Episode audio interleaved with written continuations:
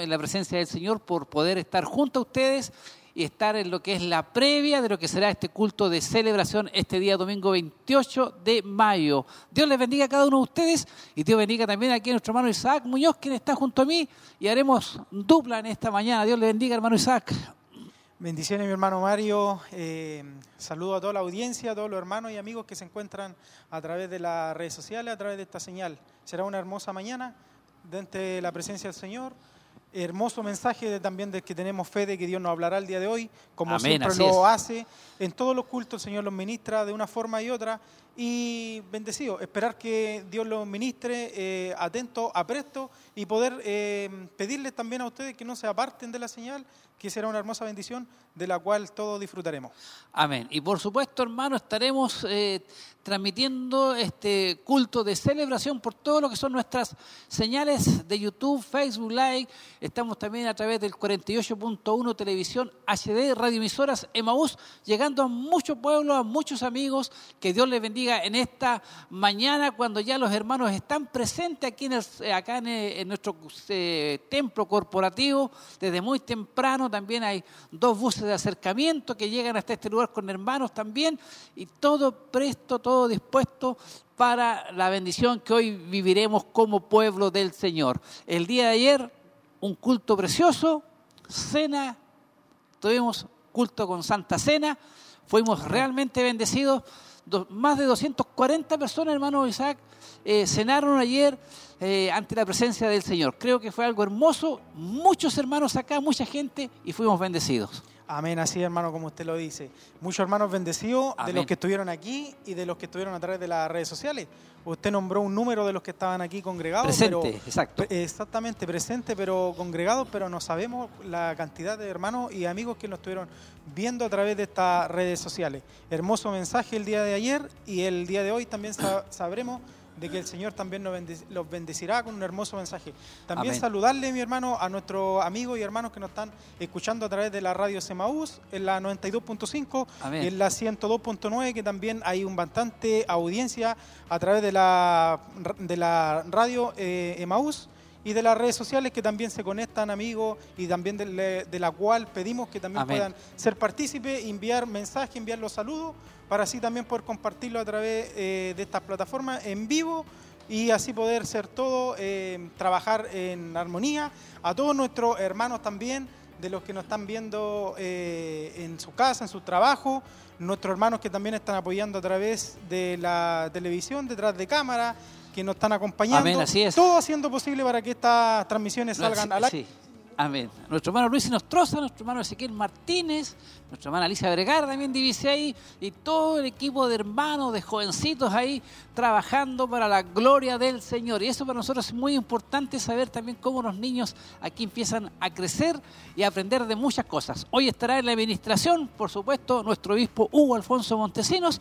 Vaya para él también un saludo cordial junto a nuestra pastora Heroíta Leiva y a toda nuestra corporación. Háganos llegar sus saludos peticiones de oración, pantallazo a través del 48.1, desde qué lugar nos están viendo, desde qué sector también es importante saber.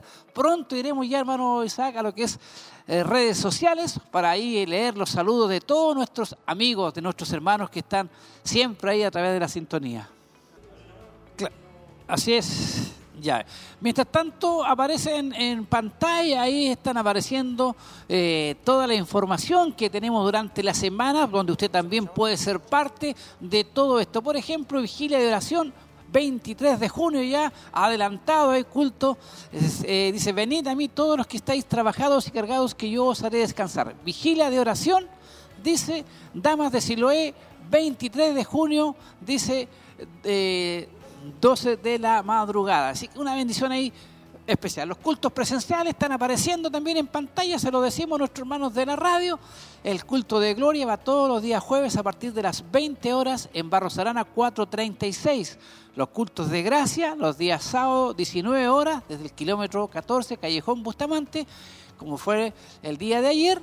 Eh, culto de celebración los días domingo Hoy día, a partir de las 10 de la mañana, estamos saliendo nosotros también acá, como es el día de hoy, en vivo y en directo. Y también estamos saliendo con una señal de prueba ahí de a través del 48.1 televisión HD digital. Estamos llegando también a muchos lugares, así que reciban ustedes la bendición del Señor en esta hermosa mañana que Dios nos entrega, hermano Isaac.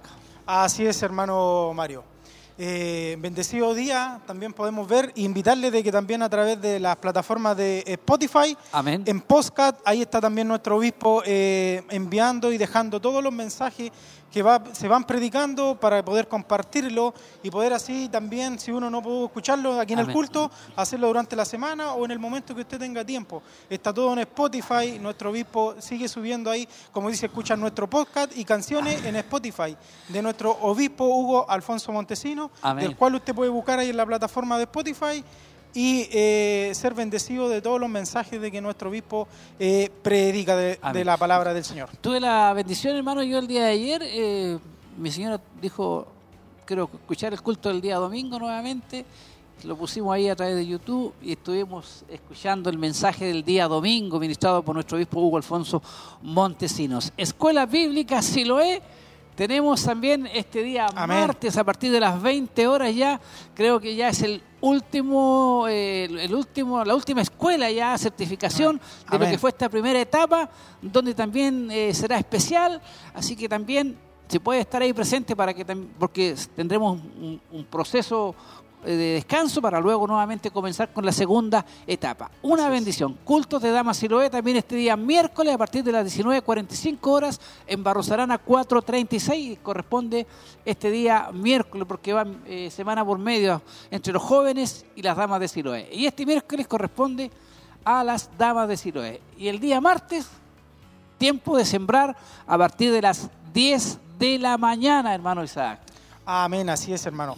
Eh, bueno, está todo ahí. eh, puede ir a las redes sociales, le va a salir toda la información. Si no la escuchó, está toda la información ahí, está saliendo en pantalla. Queda todo grabado a través de la plataforma, está todo eh, puesto, está todo dicho. Y ya siendo ya domingo 28, las 9 con 58 minutos, culto de celebración. Un hermoso día, una hermosa mañana, como usted decía al comienzo de este, de este día, al comienzo de esta señal. Amén. Usted decía de que una mañana bien helada, pero sin duda sabemos de que nos gozaremos de la palabra del Señor, mi hermano Mario. Y será un hermoso, una hermosa mañana ante la presencia del Señor, de la cual queremos compartir con todos ustedes. Amén. Todos ustedes son bienvenidos, todos ustedes eh, pueden estar aquí, pueden ser partícipes. Si quiere, ser, quiere congregarse, como lo decíamos anteriormente, en el kilómetro 14, Callejón Bustamante. Eso queda camino a Pinto, ahí está nuestro corporativo. Usted puede también congregarse con su familia, amigos, y serán bienvenidos todos, así para poder escuchar la palabra del Señor y ser muy bendecidos. Amén. Hermano, yo me quiero ir también a lo que es Facebook Live, dice eh, María Flores. Hola, buenos días, mis amados hermanos.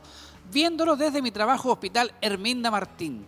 Será un culto de gran bendición para nuestras vidas espirituales. Dios bendiga a la familia pastoral y a todos mis hermanos.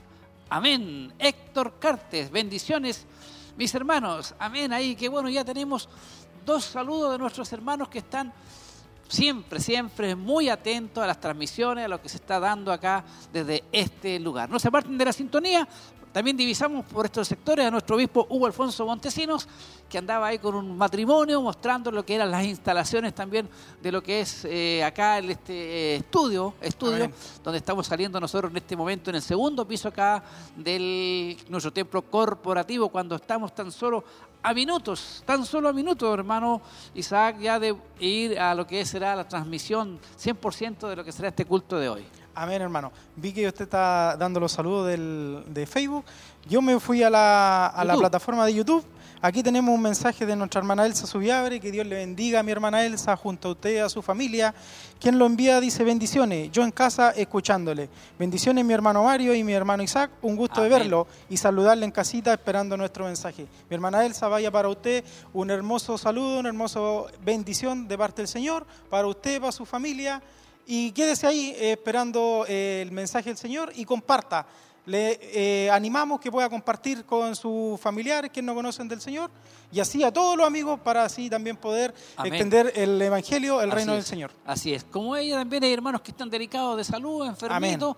Un saludo para nuestro hermano Héctor Berrocal, sabemos que está delicado de salud.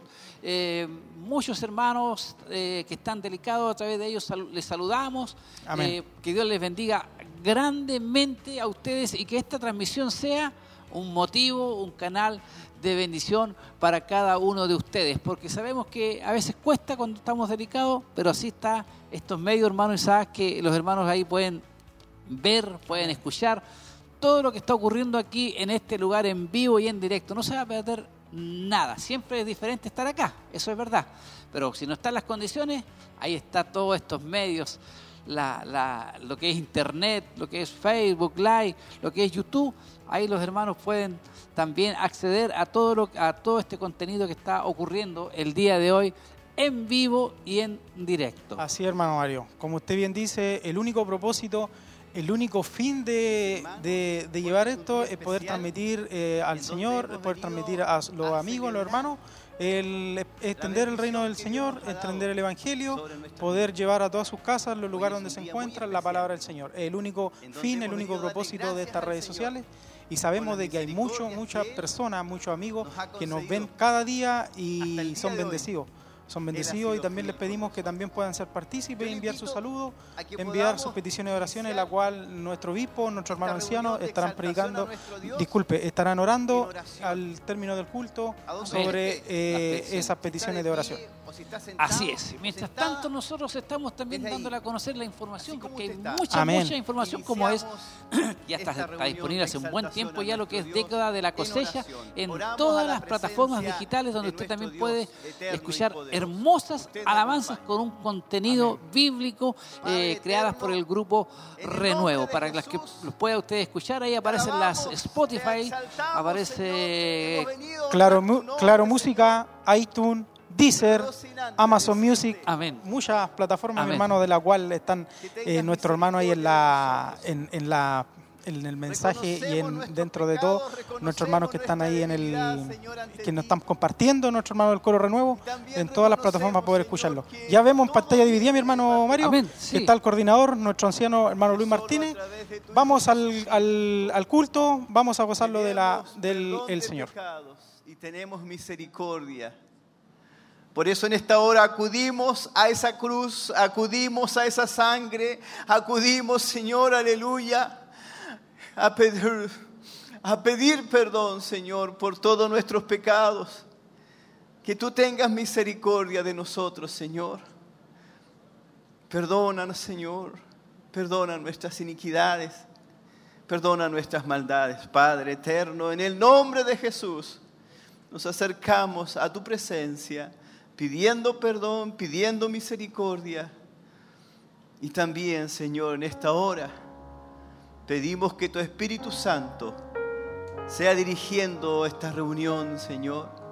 Que tu Espíritu Santo sea ungiendo a aquellas personas que están a la distancia, escuchando también a través de la radio, viendo a través de la televisión. Sean tocados a través de tu Espíritu Santo. Te lo pedimos en el nombre de Jesús. Amén. Amén. Amén, Señor. Nos ponemos de pie y cantamos junto al grupo Renuevo y exaltamos al Señor en el nombre de Jesús.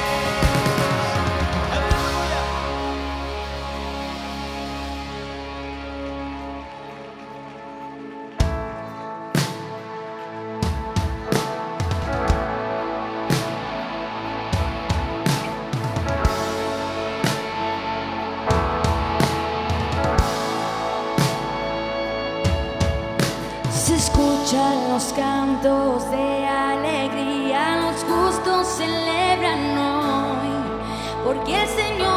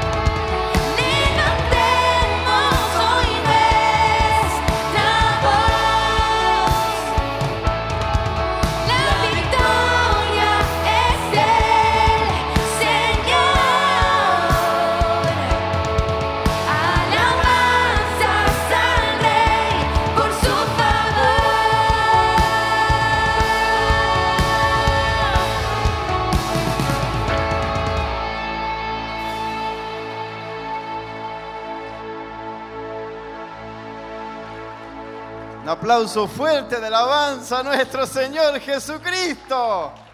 Aleluya, bendito es nuestro Dios. Exaltado sea nuestro Señor. Démosle la gloria a Dios. Gloria, eh, gloria, gloria a Dios. Aleluya, bendito es el Señor y Dios. Tome su asiento, mi hermano, mi hermana. Sea bienvenido, sea usted bienvenida a la casa del Señor a compartir de la palabra de Dios y especialmente aquellos que están a través de la radio, de la televisión, a través de las redes sociales, son bienvenidos, ¿verdad? A este día especial. Vamos a compartir el Salmo 145. Mire, tome atención, dice así, te exaltaré, mi Dios, mi Rey, bendeciré tu nombre eternamente y para siempre.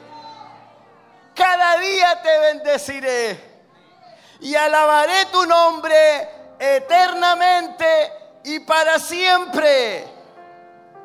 Dígalo usted, grande es Jehová y digno de suprema alabanza. Generación a generación celebrará tu obra y anunciará tus poderes hechos en la hermosura de la gloria de tu magnificencia. ¿Se goza usted? ¿Se goza usted? Denle un aplauso de alabanza al Señor por la gloria de su magnificencia. Yo le pido que oremos juntos, amén. Vamos a orar al Señor por fortaleza, que el Señor nos fortalezca. A lo mejor usted tiene el mejor anhelo en su corazón de alabar a Dios, pero hay algo que impide. Sabemos que allá en la eternidad vamos a ser libres de toda enfermedad, de toda situación que nos impida estar alabando al Señor. A lo mejor usted vino con problemas, con situaciones. A lo mejor viene con, un, con una receta en su cabeza que el médico le dijo que ya está enfermo y ya no hay nada más que hacer. Pero aquí le vamos a pedir al Señor que nos liberte, que saque afuera todo aquello que nos impide alabar su nombre. Que si estamos enfermos no importa, igual vamos a alabar al Señor. Que nada impida exaltar su nombre. Vamos a pedir bendición a nuestro Dios. Padre eterno, en el nombre de Jesús, te alabamos, te bendecimos, Señor, aleluya. Pero pareciera que todavía hay algo, Señor, que está sujeto. Hay algo que nos impide alabar tu nombre, Señor. Hay una pesadez, un cansancio, a lo mejor una enfermedad, un miedo en nosotros, Señor. En esta hora te lo presentamos, Señor, ante tus pies, Señor, aleluya. Que tú seas dándonos la victoria en este día. Que tú seas en esta hora levantándonos, dándonos fuerzas, Señor, aleluya. Si hay enfermedad, Señor, aquí te la presentamos, Señor, aleluya.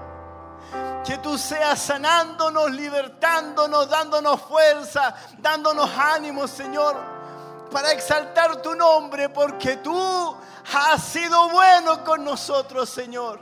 Hasta el día de hoy, Señor, tu bendición ha estado en nuestras vidas, en nuestra provisión, Señor, aleluya. No nos ha faltado en nuestro hogar, Señor.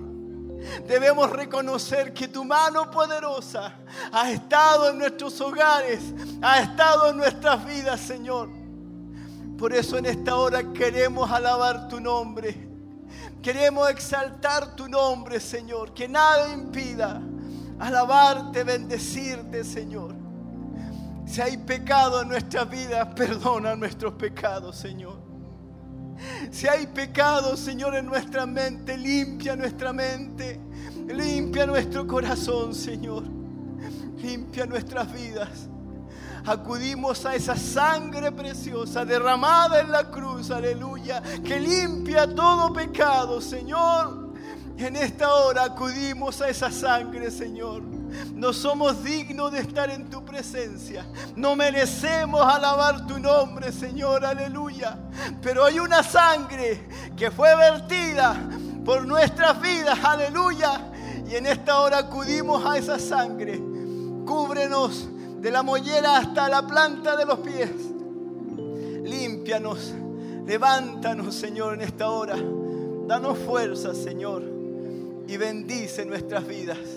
Bendice todo aquel que está escuchando la radio, todo aquel que está viendo la televisión, todo aquel, aleluya, que está a través de las redes sociales, sea bendecido a través del Espíritu Santo, aleluya.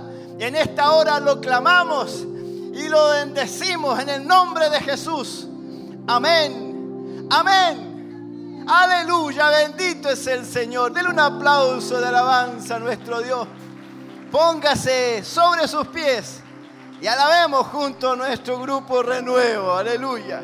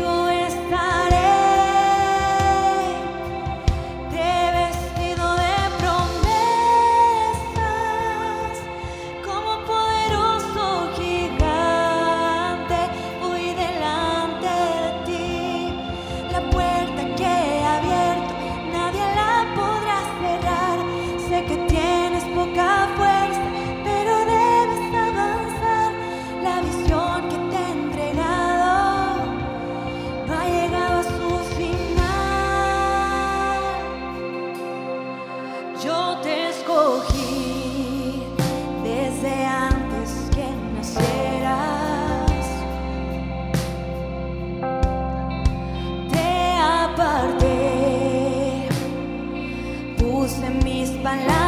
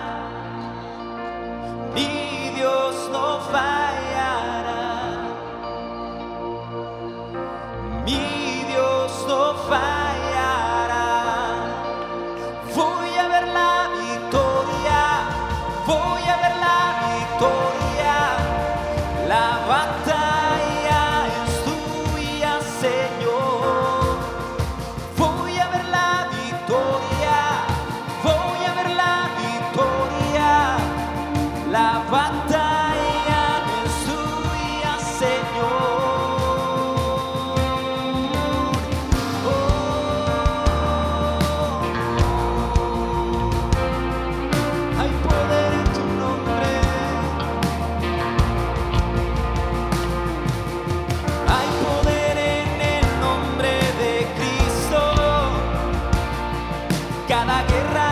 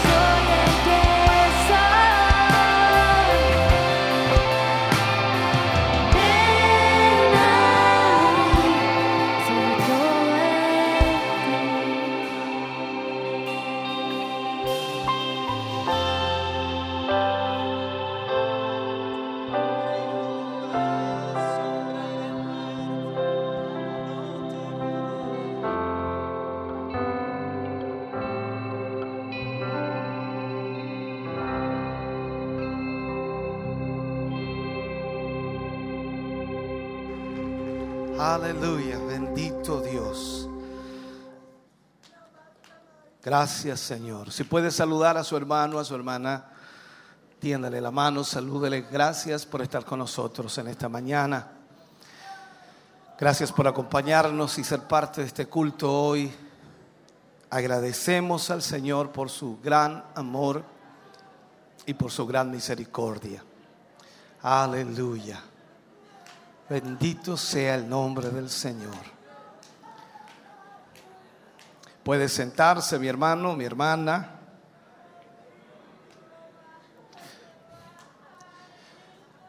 Antes de seguir con nuestro culto, vamos a realizar una presentación de niños al Señor y vamos a pedir a los padres de Ismael Benjamín Fuentes Marín, nacido el 22 de febrero del 2023. Pasen por aquí para que estemos orando al Señor por Él, presentando, dedicándolo al Señor. Eso es. Venga, más acá, nomás, más acá. Eso es. Eso es. Qué bueno. Dios les bendiga mucho. Han pasado de un matrimonio a una familia. El proceso es maravilloso. Y se les nota en sus rostros que están más que felices. Nos alegra mucho la bendición que Dios ha entregado a sus vidas. Y hemos orado para que Dios también les ayude. Y para que Dios proteja a este pequeño y que siga creciendo, así como se ríe ahora, sí. Y pueda de esa manera también traer no tan solo alegría a sus vidas, sino también satisfacción en lo que Dios va haciendo con él. La presentación de niños al Señor, conocida por ustedes, ya que lleva muchos años dentro del ministerio, pero que sin duda es importante cuando nos corresponde a nosotros traer a nuestros hijos al Señor y dedicarlos al servicio de Dios. Cuando dedicamos a nuestros hijos al Señor, estamos diciendo al Señor, reconocemos que nuestros hijos son tuyos y nos has prestado a estos hijos para que nosotros los criemos en el temor de Dios. Eh, Nadie es- nace sabiendo ser padre. Y nosotros siendo hijos queríamos pensar que sabíamos algo de lo que debía ser padre. Mi papá debería ser así, debería ser acá. Y ahora cuando somos padres, sin duda en el inicio no parece tan fácil.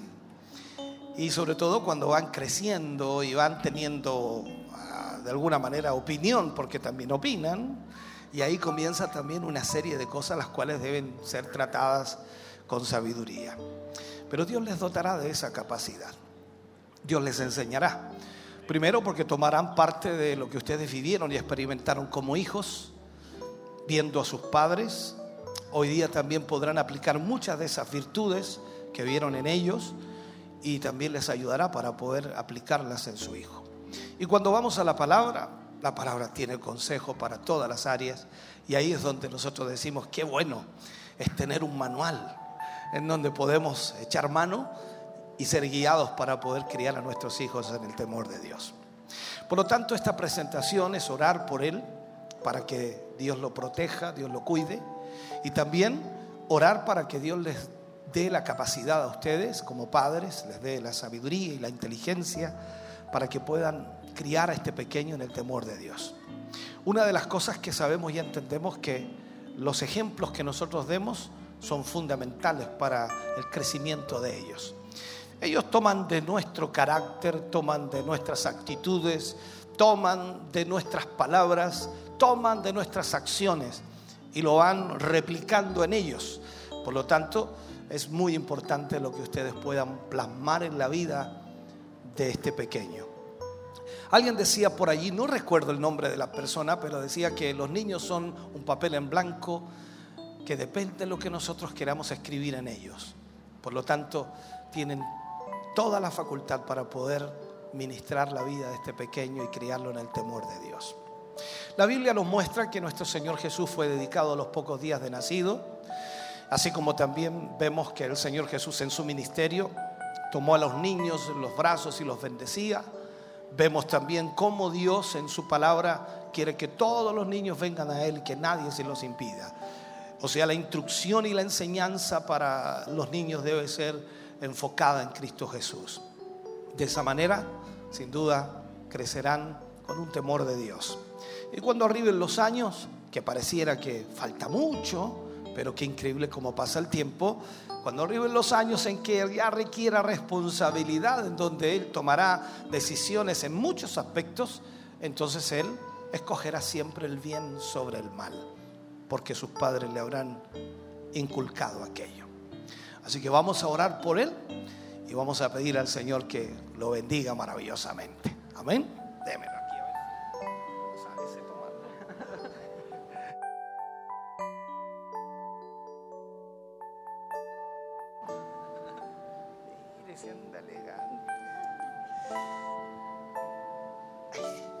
Lo está tomando bien, ¿cierto? Al bebé, no a mí, pues a ver, al bebé. Ok. Vamos entonces a orar. Pónganse de pie, por favor, la iglesia. Oramos al Señor. Padre amado, te damos gracias. Agradecemos infinitamente, Señor, la bendición que tú has entregado a nuestros hermanos. que han pasado, Señor, de matrimonio a ser una familia. Hoy, Dios mío, tú has traído la alegría a sus vidas a través de este pequeño. Y yo te pido, Señor, tu protección, tu ayuda, tu guía para ellos. Dótales de esa sabiduría y de esa inteligencia, Señor, para criar a este pequeño en el temor de Dios. Sin duda, Dios mío, tú traerás toda aquella bendición a sus vidas. Y veremos, Señor, en el futuro, si tú te tardas en venir, a un pequeño sirviéndote, adorándote, exaltándote, tomando, Señor, lo que sus padres son para poder llevarlo a cabo.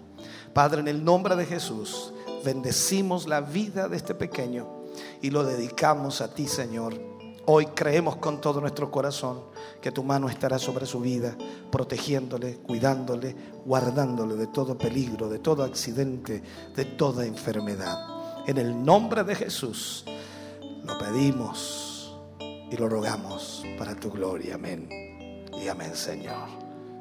Quedo tranquilito.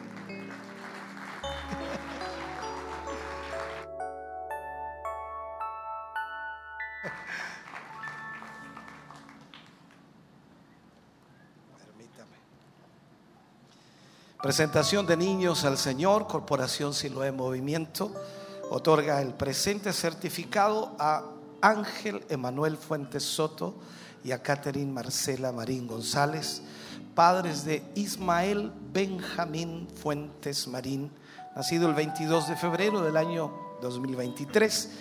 Durante la ceremonia de presentación efectuada en el Templo Corporativo Siloé el día 28 de mayo del 2023. Lo hacemos de acuerdo a la palabra de Dios que dice, dejad a los niños, venid a mí, no se los impidáis, porque de los tales es el reino de Dios. Dios les bendiga mucho. Muchas gracias por permitirme presentarlo. Dios les bendiga mucho. Amén. Fuerte ese aplauso de alabanza al Señor. Qué lindo, qué hermoso. Maravilloso.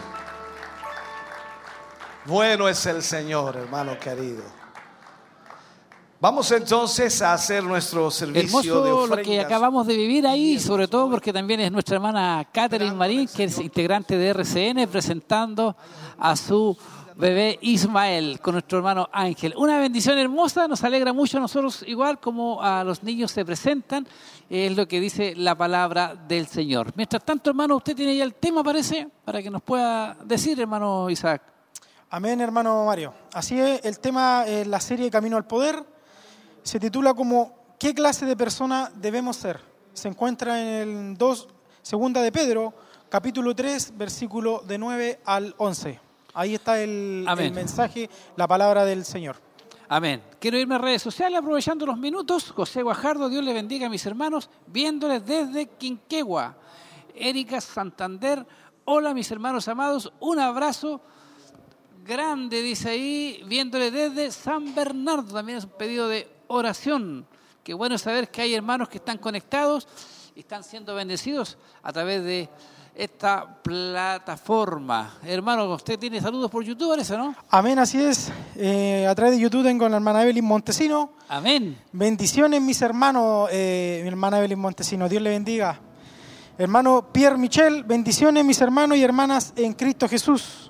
Y el hermano Felipe Rojas, bendiciones del Señor para UD desde casita como siempre, viéndoles. Dios es bueno en todo momento.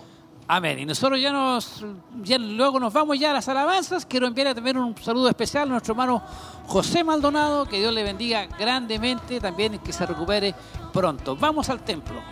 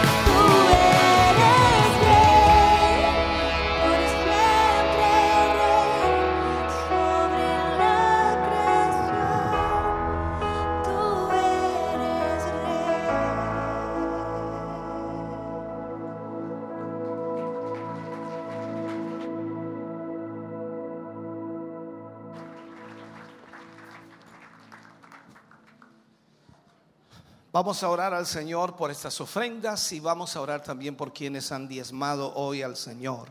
Incline su rostro, cierre sus ojos. Padre, te damos muchas gracias por la bendición que has puesto en las manos de tus hijos. Gracias Señor por proveer, suplir y multiplicar también en sus vidas esa bendición. Tú eres un Dios, Señor, que sin duda bendice a su pueblo.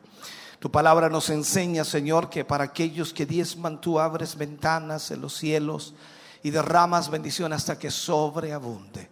Te pedimos, Señor, multiplica en ellos todo lo que ha quedado en su poder. Sea tu mano proveyendo, supliendo y cubriendo toda necesidad. Sea, Dios mío, tu mano obrando en favor de tu iglesia y de tu pueblo.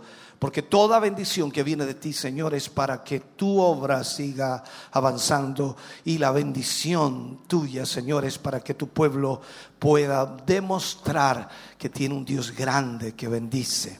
Gracias, Señor. En el nombre de Jesús lo agradecemos y creemos, Señor, que tú seguirás obrando en favor de tu iglesia. Para la gloria de Dios. Amén. Y amén, Señor. Fuerte ese aplauso de alabanza al Señor. Dios les bendiga, mis hermanos, mis hermanas que hoy han diezmado al Señor. Preparamos nuestro corazón para la palabra de Dios en esta mañana y vamos a adorar al Señor todos juntos, junto al grupo Renuevo y de esa manera esperamos Dios pueda ministrar nuestro corazón y nuestra vida en una forma especial. Dios le bendiga, adoremos juntos al Señor.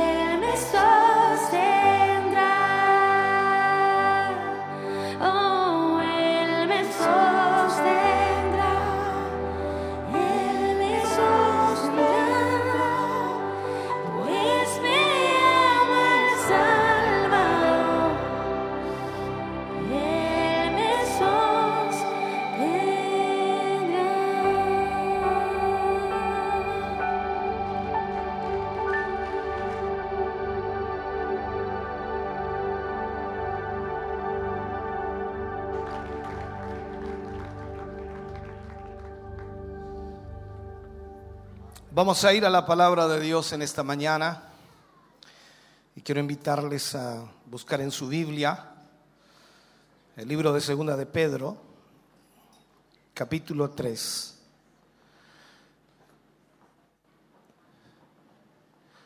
Segunda de Pedro, capítulo 3, versículo 9, 10 y 11.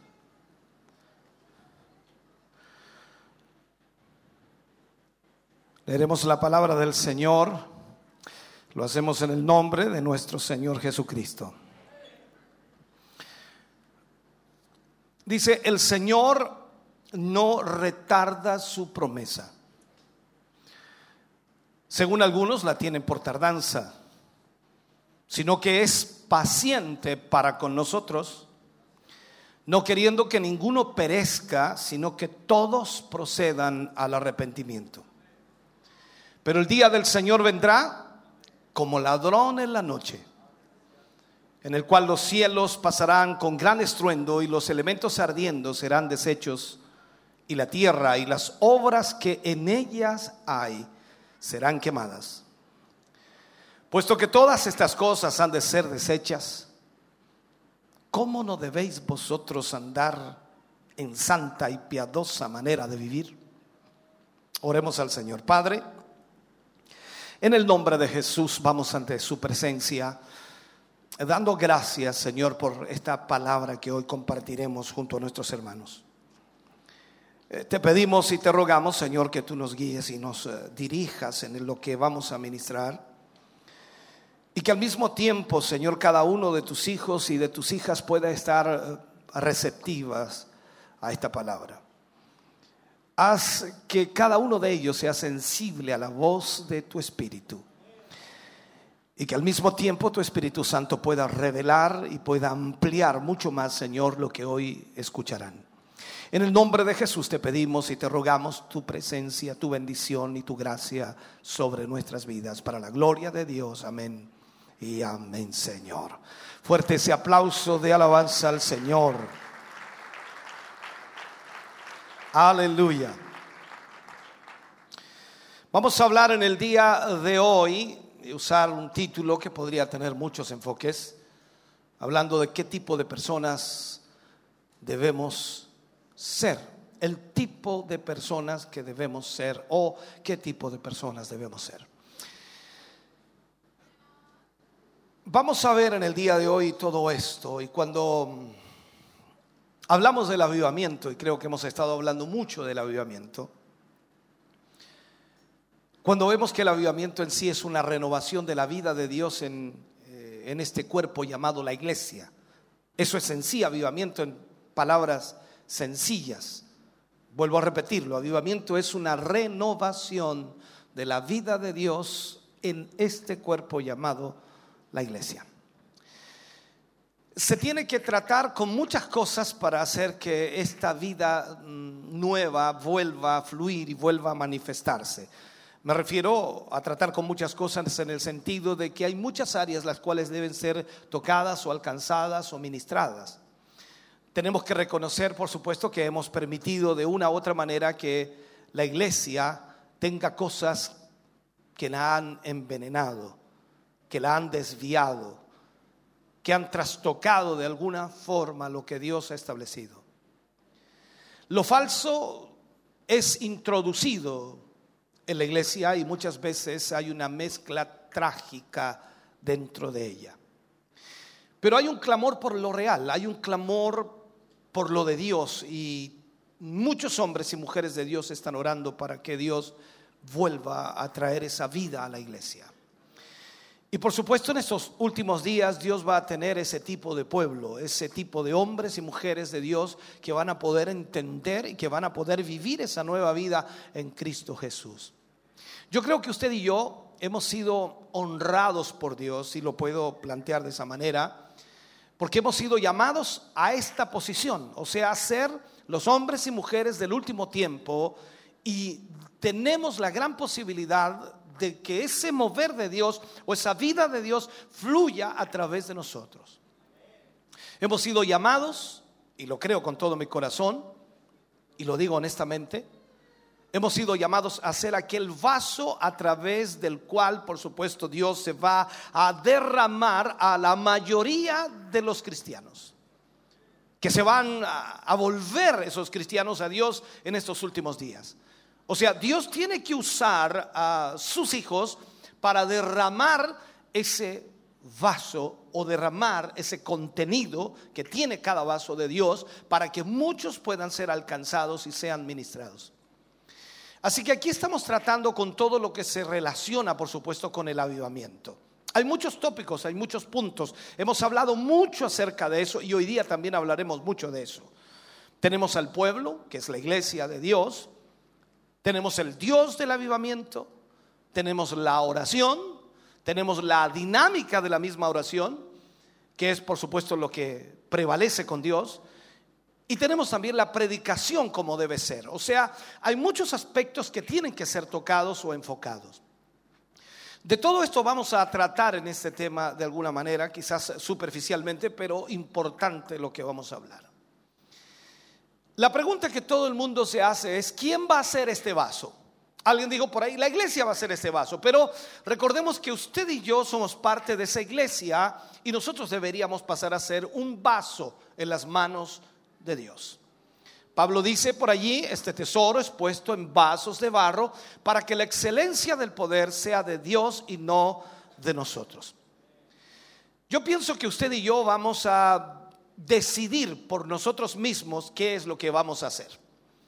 Usted es el que decide, yo soy el que decido qué es lo que voy a hacer realmente. Dios puede hacer lo que quiera con nosotros, pero nunca lo hará sin el permiso suyo o mío. Dios no lo va a presionar ni lo va a obligar a hacer lo que Él quiere que usted sea, sino que la decisión es personal. A eso voy. Por lo tanto, usted va a decidir lo que quiere ser. La Biblia dice, muchos llamados, pocos los escogidos. Y hay una realidad. Hoy estamos aquí en la iglesia, estamos ah, alabando al Señor, estamos glorificando al Señor. Usted ha venido con un deseo tremendo de servir al Señor, pero también entendemos que muchas veces, aunque estamos dentro de los llamados, posiblemente no seamos escogidos. No estoy hablando de salvación, Estoy hablando en realidad de ser escogidos como ese vaso de Dios que Él va a derramar para bendecir, para alcanzar, para tocar a otros. Leamos de nuevo lo que dice Pedro, capítulo 3, versículo 9, 10 y 11. Él dice, el Señor no retarda su promesa, según algunos la tienen por tardanza, sino que es paciente para con nosotros, no queriendo que ninguno perezca, sino que todos procedan al arrepentimiento. Pero el día del Señor vendrá como ladrón en la noche, en el cual los cielos pasarán con gran estruendo y los elementos ardiendo serán deshechos, y la tierra y las obras que están en ellas o que en ellas hay serán quemadas. Entonces Pedro dice, puesto que todas estas cosas han de ser deshechas, todas han de ser destruidas, ¿cómo no debéis vosotros, cómo no debéis vosotros andar en santa y piadosa manera de vivir? Es una buena pregunta, ¿no? Creo que ahí es donde nosotros tenemos que empezar a entender qué tipo de personas deberíamos ser. ¿Qué tipo de creyentes deberíamos ser? Porque hay todo tipo de creyentes. Y todo el mundo que dice tener a Cristo tiene una forma, tiene un carácter, tiene una manera de ver las cosas, de vivir o experimentar, o tiene también un testimonio si podemos argumentarlo. Entonces, la pregunta es, ¿qué tipo de personas debemos o deberíamos ser? Este es, y esta es la pregunta, por supuesto, que Dios hace a cada hijo suyo. A cada hijo que es parte de estos últimos días y que es parte de la iglesia de Jesucristo. Con seguridad somos el pueblo de Dios, a quienes el fin de este mundo ha llegado. O sea, estamos en los tiempos finales. Puede que sea en esta generación que el Señor venga por su iglesia. Y podríamos decir entonces que esta generación está a las puertas de lo más grande que sucederá en la historia del universo. Entonces, con seguridad somos el pueblo a quienes el fin de este mundo ha llegado. Estamos enfrentando actualmente lo que el apóstol Pedro describió en, nuestro texto. Estamos enfrentando ese tiempo, viendo por supuesto que están ocurriendo todas estas cosas, y si están pasando todas estas cosas, debemos ver dentro de nosotros mismos si realmente tenemos lo que debemos tener para enfrentar, por supuesto, este fin de esta era. ¿Realmente tenemos la capacidad para enfrentar el final de los tiempos? ¿Tenemos la capacidad nosotros de ser esa iglesia o ese vaso que Dios va a usar para derramarlo y de esa manera alcanzar a cientos y miles o millones de perdidos? Todos sabemos y entendemos que la esperanza que sostiene a la iglesia y a los elegidos de Dios es que Él retornará. Y si nosotros sabemos que Él retornará, eso nos mantiene con esperanza, pero no podemos negar el hecho de que si Él retornará, nosotros debemos hacer la obra de Dios para que cientos, miles, millones de personas que no le conocen puedan conocerlo y de esa manera también estar junto a nosotros en la gloria. No ha habido no ha habido una generación desde que Jesús se fue en la que no hayan habido algunas señales cumplidas sobre su venida.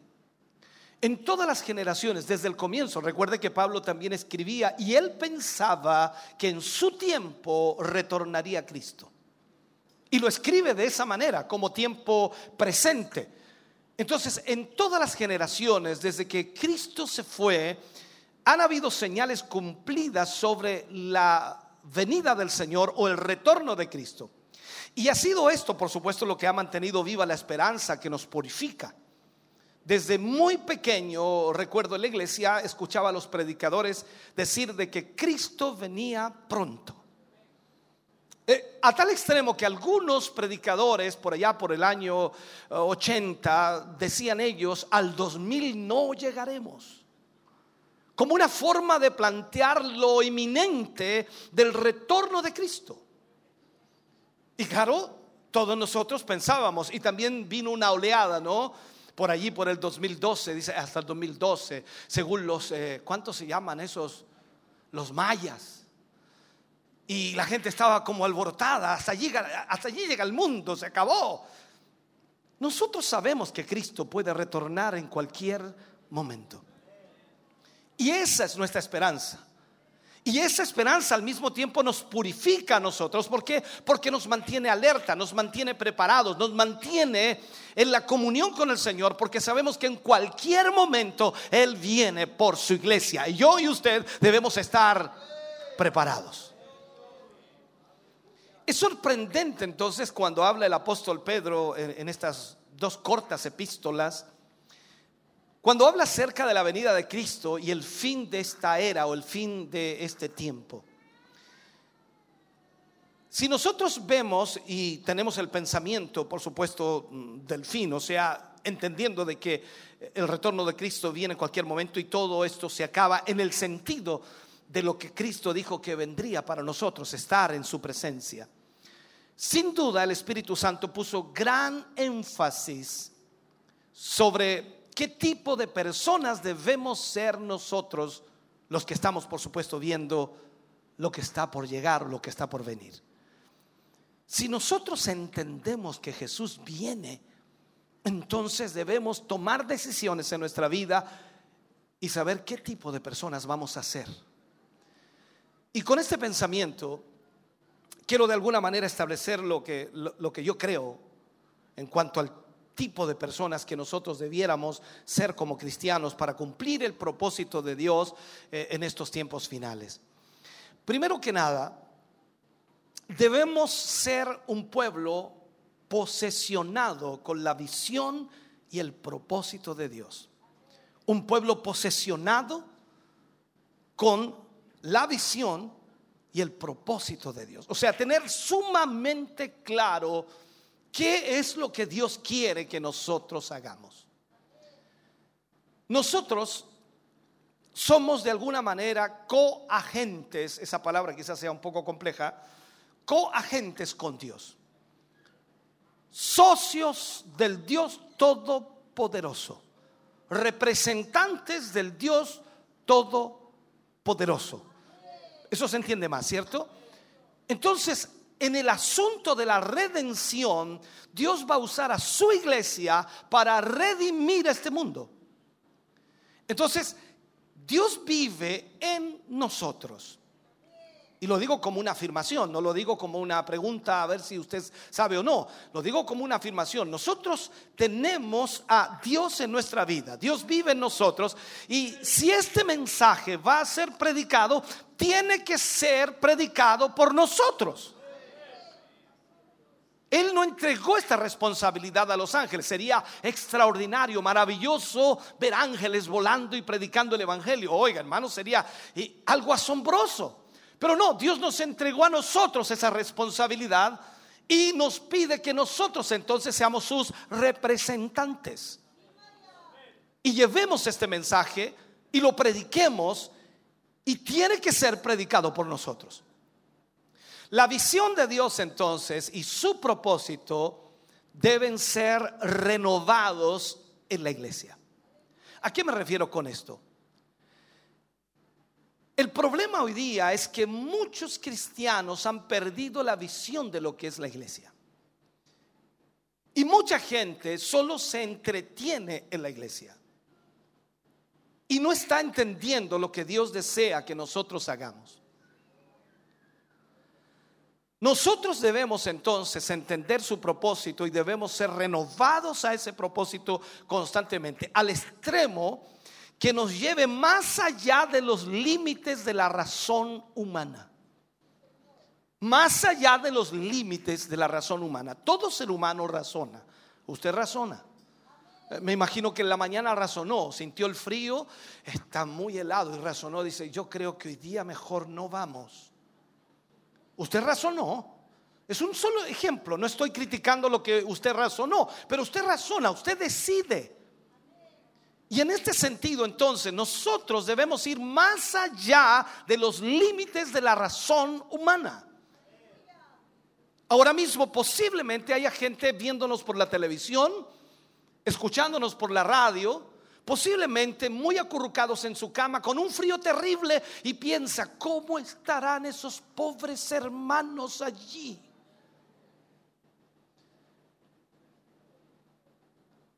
Y ellos no saben que usted fue más allá de la razón humana. Desafió el frío, desafió la distancia. Y llegó aquí para alabar a Dios y se da cuenta que esto está totalmente temperado y usted puede alabar a Dios sin problema.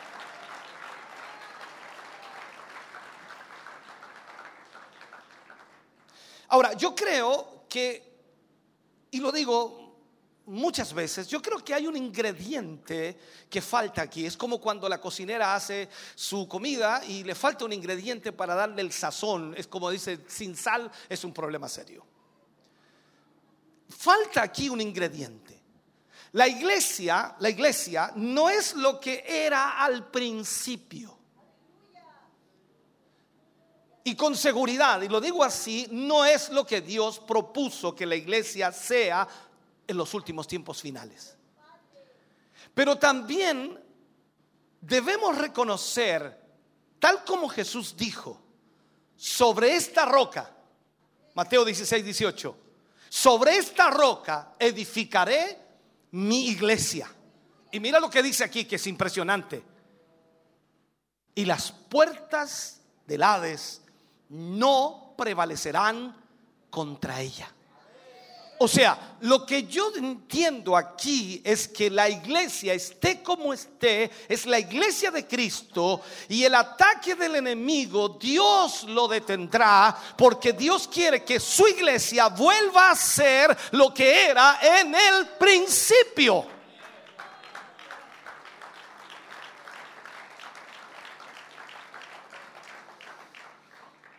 Ahora,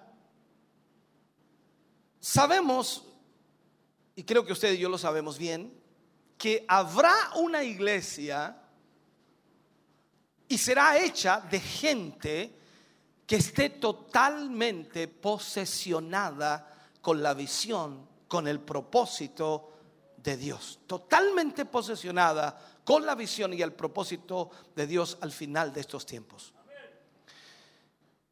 Si yo usara la palabra posesión, inmediatamente nuestra mente se va a la posesión de demonios, ¿cierto? Tenemos en nuestra mente cristiana como ese pensamiento, pero la posesión no es un- una palabra mala. La posesión también se puede usar para algo positivo. Usted posee cosas. Usted posee a sus hijos. Usted posee cosas materiales. Y eso entonces no puede aplicarlo mal. Tiene que ser bien aplicado. Entonces, cuando hablo yo de que tiene que ser a través de una posesión de Dios en lo que respecta a la visión y el propósito de Dios, para que en este tiempo final nosotros realmente demostremos que Jesús es el Salvador.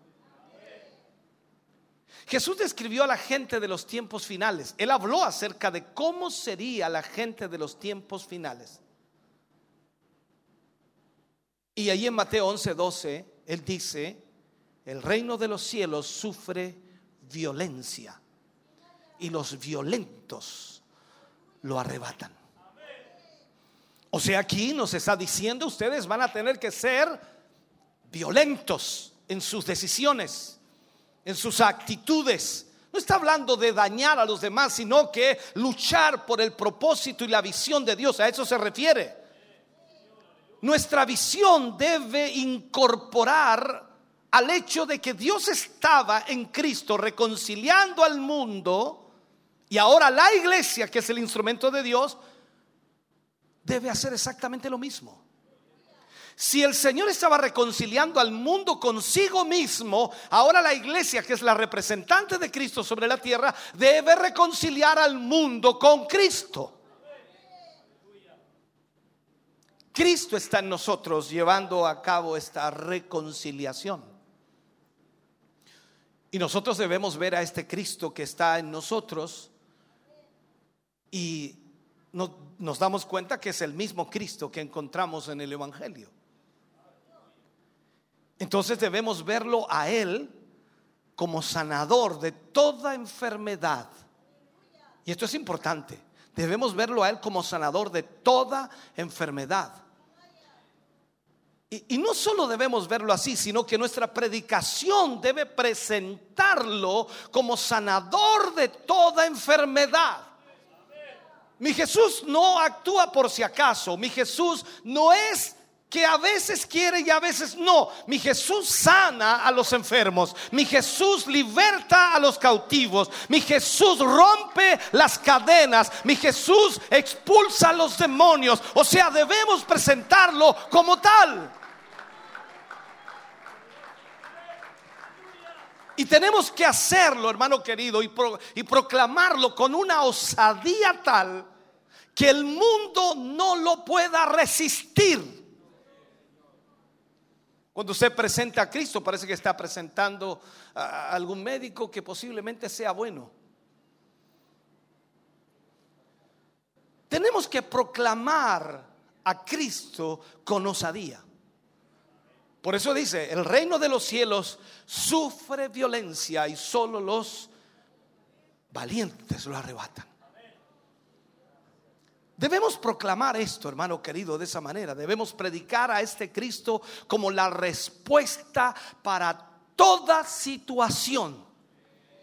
Situación que le presenten a usted, problema que le presenten a usted, eh, circunstancia que le presenten a usted, enfermedad que le presenten a usted, Cristo puede. Cualquier situación, Cristo puede arreglarla. Esa visión, hermano querido, nos lleva más allá de las murallas derrumbadas, de las puertas quemadas, de los demonios de incredulidad. O sea, nos lleva más allá de la mentalidad humana, porque vamos mucho más allá de eso. Entonces tenemos que, a través de los ojos de Dios, ver el candelero de oro que tipifica la presencia de Dios constantemente. Usted está y tiene, contiene la presencia de Dios en su vida constantemente. Yo no he leído ninguna parte de la Biblia todavía, todavía que diga que el Señor está por las mañanas con usted, que el Señor está por las tardes con usted, que el Señor está por las noches con usted, que el Señor viene a cierta hora del día a su vida. Me dice que el Espíritu Santo está en mí y significa que está a toda hora, a todo momento.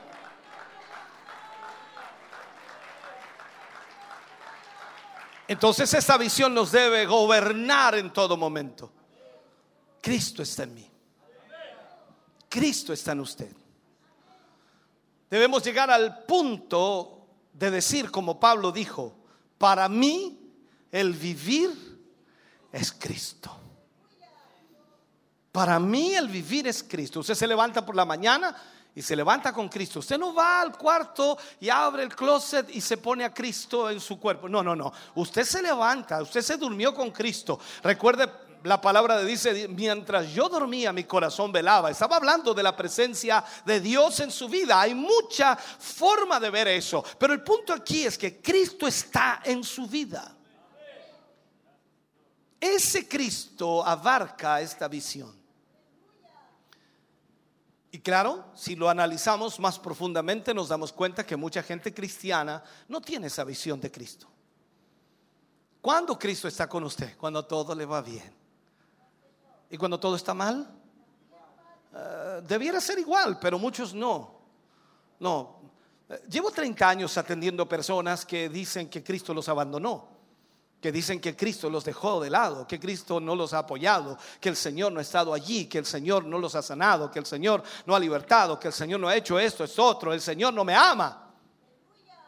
Estoy hablando de gente de iglesia, de gente que asiste, que se congrega, que se reúne, que levanta las manos, que corre, que salta, que brinca en muchos momentos, pero ellos no entienden que esta visión debe ser constante y nosotros debemos ser firmes en lo que creemos porque Cristo vive en nosotros. Entonces Pablo dice que él no tenía otra razón para vivir. Solo era esa. Para mí el vivir es Cristo. No había otra razón. Yo no sé por qué vive usted. No sé cuál es la razón de su eh, vida hoy. Por allí Roxana canta razón de vivir. ¿Cuál es la razón por la cual usted vive? ¿Cuál es la razón por la cual usted se levanta cada mañana? ¿Cuál es la razón por la cual va al trabajo? ¿Cuál es la razón por la cual usted trata de lograr recursos? ¿Cuál es la razón de su vida? Si vamos a ser ese pueblo del fin de los tiempos a través de, de quien los propósitos de Dios van a fluir, van a derramarse, debemos estar entonces totalmente consumidos con la visión, totalmente consumidos con el propósito de Dios que Él, por supuesto, está colocando en nuestra vida. Y debemos ser ese pueblo posesionado por Él. ¿Sabes, hermano?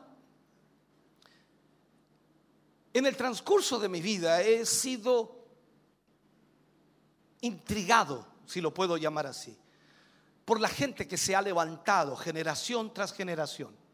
Cuando tú vas a la historia, ya sea bíblica o secular, y tú vas a la historia, aquellos que se han levantado y han dominado la escena de su generación, ya sea que sean buenos o sean malos, esto tienes que aprenderlo ya sean buenos o sean malos, hay una característica en aquellas personas que se levantan y dominan esa generación o la escena de esa generación.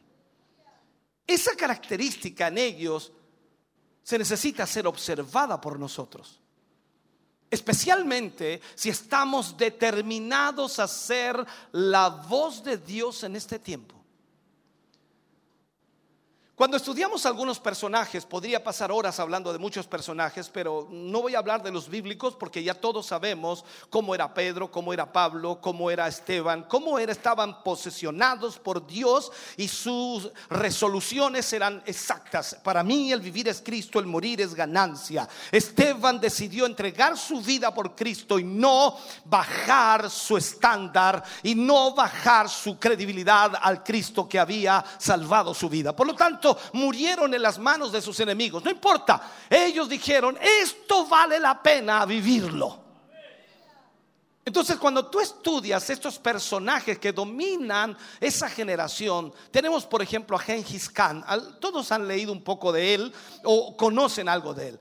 Cuando Genghis Khan tenía 13 años, Dice la historia que él se escondió detrás de unos arbustos y observó cómo unos asesinos quemaban su casa y mataban a todo su pueblo. Y este muchacho de 13 años de edad en ese momento juró ahí mismo que se vengaría.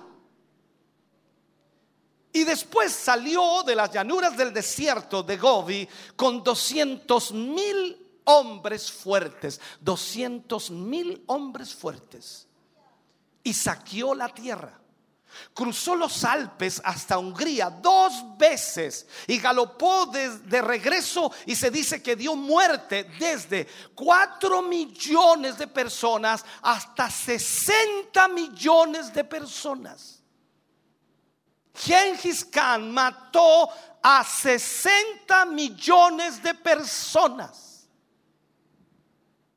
Cuando él murió, cargaron su cuerpo dos mil millas para enterrarlo en el desierto de Gobi. Y todo ojo que vio ese funeral fue muerto. Esto es como decir, tú te paras en la calle a, ver pasar a, a uno que llevan a enterrar y por el simple hecho de verlo muerto, sus soldados te matan. A ese nivel de posesión estaba él. Se levantó, por supuesto, para destruir. Luego, cuando nosotros vemos que este hombre en el siglo XI fue exactamente, provocó todas estas muertes, dice, bueno, pero es que, es que este estaba poseído por el diablo, claro, poseído por el diablo para matar, para destruir. La Biblia dice que Satanás vino a robar, matar y destruir. Y claro, tú dices, no, ese es del diablo. Pero si tú aplicas el principio de posesión, nosotros debiéramos estar poseídos por Dios en el otro lado.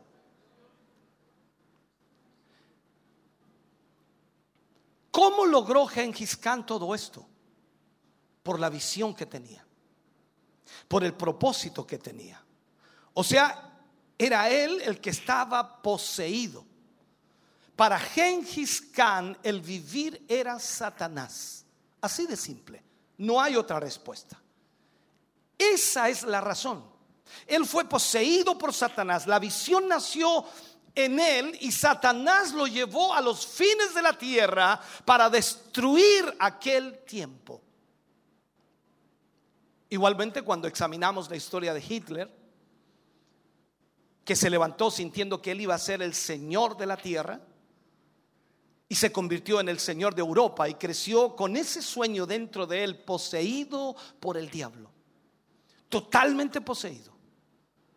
Cuando su organización en la historia eh, llamada Camisas Marrones se destruyó y fue a la prisión, porque estuvo en prisión eh, Hitler, y cuando salió de la prisión, caminó por las calles de Viena como un fracasado para todas las personas, menos para él mismo.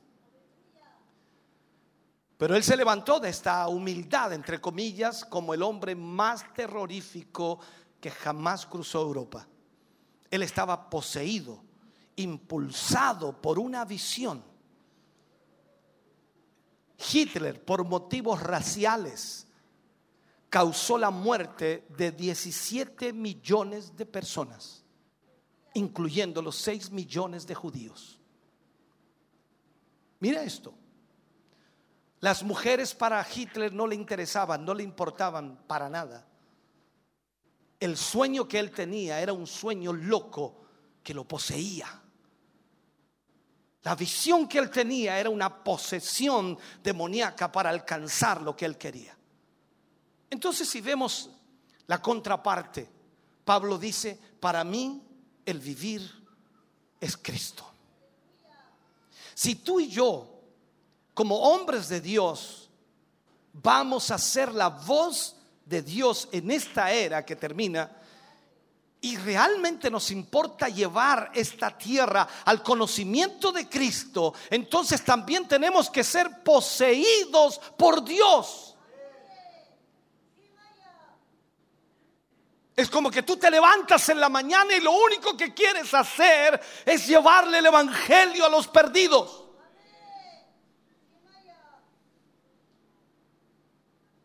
No solo debemos ser poseídos de esta visión, sino que debemos ser gente comprometida con esta visión.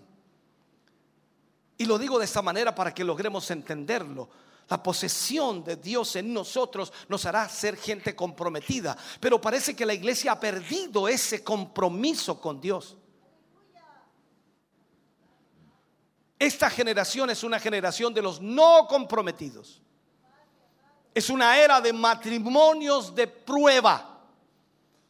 Una era de abortos, una era de suicidios, una era de divorcios Hemos engendrado una generación, escúcheme bien, que se derrite bajo un sol caliente. Cada iglesia ha caído en la tontería de lo que ellos llaman grupos de apoyo. Tenemos grupos para apoyar a los gordos, a los flacos, a los divorciados, a los vueltos a casar. Tenemos de todo. Este es el día en las iglesias evangélicas de los psiquiatras de grupos de apoyo, curando los traumas pasados. Este espíritu flojo, desertor y que huye, ha invadido a la iglesia. ¿Qué es lo que más atiende un pastor? Problemas, situaciones de hermanos no me saludó, es que habló, es que dijo, es que esto, que esto otro. Situaciones que son del tamaño de un alfiler. Que ya debiera haber sido dada vuelta a la página y decir no importa. Yo no me imagino, ni te imagino enfrentándote a ser apedreado por la causa de Cristo. No te imagino siendo perseguido por la causa de Cristo. No te imagino siendo despedido de tu, trabajo por ser un hijo de Dios. Este espíritu flojo y desertor ha invadido a la iglesia. No solo debemos tener una visión de la grandeza de Dios, sino que tú y yo debemos estar tan comprometidos para ver a nuestro gran Dios manifestándose entre nosotros. Esto no es un club social. Esta es la iglesia de Cristo. Aquí está el poder de Dios en medio nuestro. Aquí está la autoridad de Dios en medio nuestro.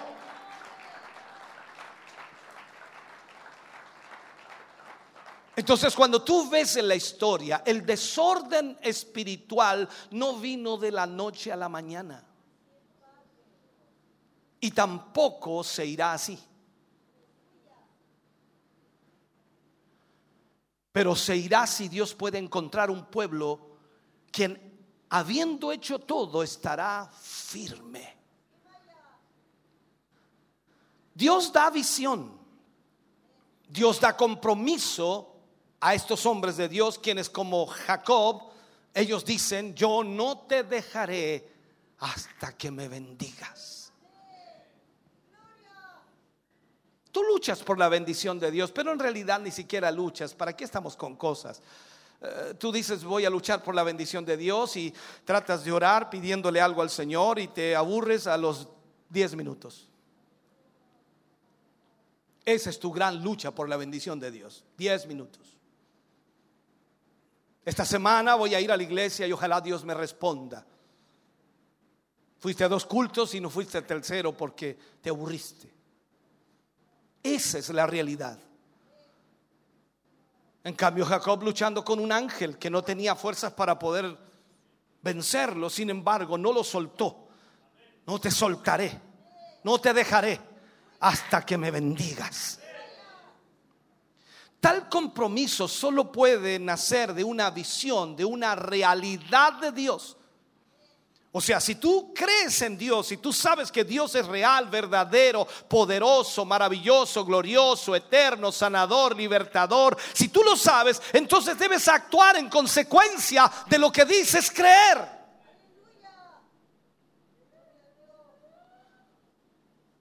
Pablo le escribe a los Hebreos capítulo 11 versículo 6 y la frase que rescato de ahí les dice, el que se acerca a Dios, crea que le hay.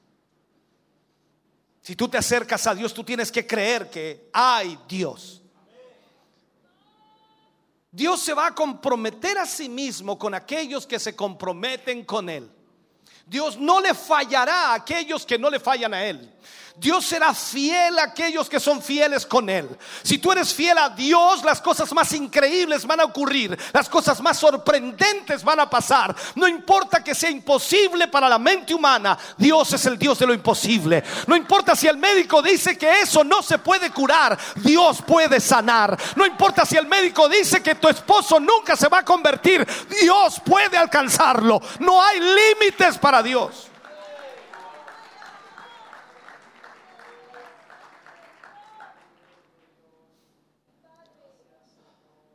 La promesa de Dios es, si tú lo haces, yo lo haré, dice.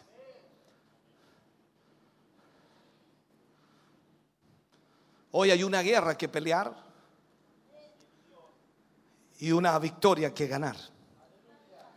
Pero tiene que haber un compromiso hecho y no puede, no puede, no puede haber una puerta de escape. ¿Sabes tú para qué son las puertas de escape? Tenemos dos aquí. Es por si hay algún incendio, un temblor, una catástrofe y tú usas la puerta de escape. Eso es el problema tuyo. Tú tienes muchas puertas de escape. Al primer problema, escapa, huyes. Primera dificultad de la iglesia, te vas. Usas la puerta de escape, me voy. Y utilizas todo, todo lo necesario para que te encuentres la razón. Dios en su llamado no tiene puertas de escape. Debe haber una visión que nos inspire y un compromiso hecho en el altar de Dios que le diga a Dios, Señor, yo estoy aquí hasta que la respuesta llegue. Señor, yo estaré aquí hasta que tú respondas. Señor, no me moveré de aquí hasta que tú hagas el milagro. Señor, yo no dejaré de alabarte hasta que vea tu gloria. Señor, yo no, no dejaré de caminar hasta que vea tu poder obrar en mi vida. Ese compromiso nace de la disciplina. Pablo dijo, el amor de Cristo me constriñe o me disciplina. El amor de Cristo me disciplina. Y nosotros debemos aprender esa disciplina. Estamos bajo una presión la cual debemos aprender a sobrellevarla. La visión de lo que Él quiere debe impulsarnos más allá de los límites de la razón humana. Y esto significa que hasta que nos comprometamos sin ninguna reserva con el Señor. O sea, usted no puede decirle al Señor, Señor, yo voy a ir a la iglesia hoy día, pero yo necesito que me ayudes en esto. No, no, no, no, no, no, Señor. Usted viene a la iglesia y alaba al Señor y glorifica a Dios, aunque no haya respuesta, aunque no tenga solución, aunque no tenga sanidad. Usted alaba a Dios y le demuestra que le sirve por lo que Él es y no por lo que Él hace.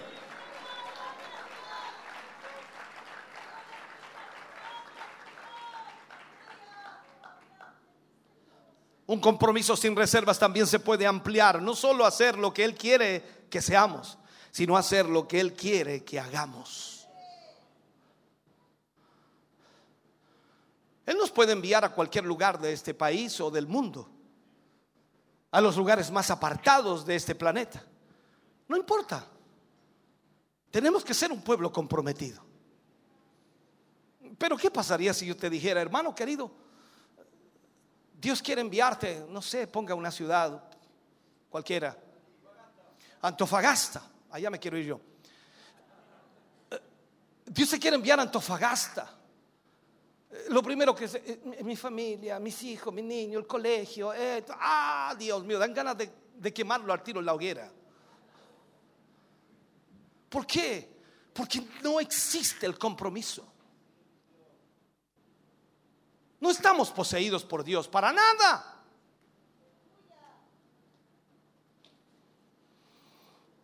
Debemos ser un pueblo comprometido. Y esta consagración debe ser hecha para el propósito por el cual estamos viviendo, que es vivir para Cristo. Yo sé que usted dice, pastor, que yo tengo mi familia, tengo mi trabajo, tengo mi empresa, tengo, tengo mi negocio, tengo esto, tengo esto otro. Sí, Dios lo sabe. Pero mira lo que hizo con Mateo. Tenía medio negocio Mateo. Mm, sentado a la, mesa de los impuestos. Y le iba bien, ¿eh? Le iba bien. Se iba todos los días con los bolsillos llenos a casa. Y Jesús se paró frente a él y le dijo, sígueme. No le prometió nada, no le dijo nada. Mateo tampoco preguntó, dijo, Señor, pero ¿cómo, cómo vamos ahí? ¿Cómo vamos? ¿Cuánto voy a ganar? Eh, ¿Me vas a pagar algo? ¿Hay una mensualidad? ¿Me vas a pagar imposiciones? Eh, ¿Cómo lo hago? No. Se paró y dejó todo. ¿Qué le pasó a ese hombre? Ese hombre está loco. Va más allá del razonamiento humano. Está loco. ¿Cómo se te ocurre dejar esa mesa de los impuestos? Te costó tanto llegar ahí. Y ahora lo abandonas por un profeta que no tiene ni dónde caerse muerto. Ponte en el lugar de Mateo, ponte en el lugar de la gente. Pero si Jesús no tiene ni casa, Jesús duerme allí en el, en- el lugar donde oran, en el huerto, allí, allí duermen. ¿Puedes pensar eso? ¿Puedes imaginártelo? Pero Mateo recibe la voz de Dios y algo pasó en él. Algo explotó en él. Y fue tras Jesús. Lo mismo pasó con Pedro, con Juan. Dejaron las redes, dejaron la barca y se fueron tras Jesús. ¿y la familia? Pedro tenía familia. Recuerda que tenía una suegra. Eso significa que tenía esposa y posiblemente tenía hijos, pero se fue tras Jesús. Esto, hermano querido, nos lleva mucho más allá de lo que nosotros hemos imaginado. Hoy día tú haces así cuando vienes a la iglesia. Ay, vine a la iglesia, vine al culto. Aquí estoy mi pastor. Mi pastor, vine, vine, vine. Marcáis tarjeta y decís, aquí estuve. Tremendo logro. Extraordinario logro. En la semana no te vemos ni un dedo, pero viniste el domingo y te paraste diez veces al baño más encima. O sea, hermanos queridos, debemos ser un pueblo comprometido. Esta consagración debe ser hecha para el propósito para el cual estamos viendo. O sea, si Dios va a usar tu vida, entonces tiene que haber un compromiso donde podamos decir como el apóstol Pablo que somos un pueblo de una sola visión y un pueblo comprometido. Entonces pregúntate hermano, ¿qué tipo de personas debemos ser? Tercero, déjame darte esto. Debemos ser un pueblo valiente. Mira a tu hermano que está al lado ahí, seguramente vas a encontrar un valiente al lado tuyo. Sabes, una fe tímida será intimidada. Si tú tienes una fe tímida, va a ser intimidada. Y yo veo a los cristianos de hoy en día atemorizados. Eh, si voy, ese es como el no se atreven a hacer absolutamente nada. No, es que, es que yo no sirvo como si fueras tú a hacerlo. Cuando en realidad Dios te dará la capacidad, Dios te entregará el talento, Dios te dará lo que tienes que hacer. Una fe tímida va a ser intimidada. Ahora, la oración de los primeros santos, de los primeros cristianos, ¿cuál era? Concede a tus siervos de nuevo. Ellos tenían temor pero pedían a Dios, concede a tus siervos de nuevo. O sea, esta oración hizo increíblemente, ahí en el libro de Hechos 4:29, hizo que la casa en que estaban orando temblaran. ¡Uh! Imagínate un día que nosotros comencemos a orar aquí y esto tiemble. Salen todos arrancando. Porque no entienden que el temblor lo trae Dios para una bendición. A Dios, hermano querido,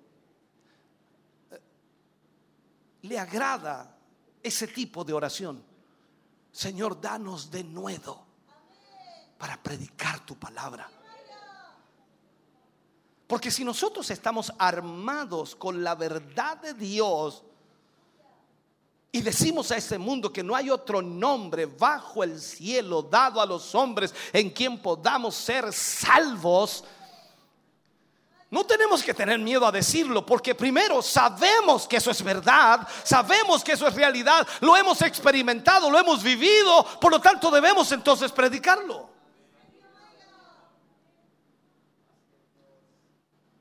Hace unos siglos atrás se cuenta la historia de Robert Ingersoll.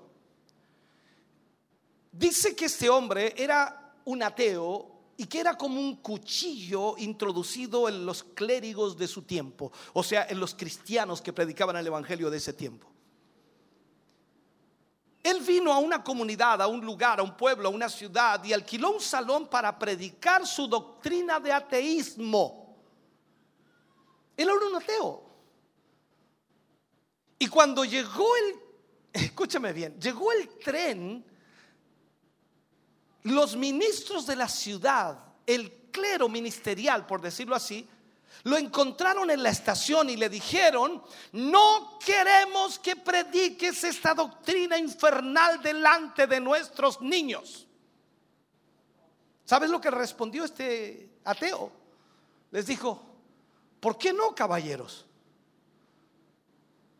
Por lo menos yo creo en lo que estoy predicando.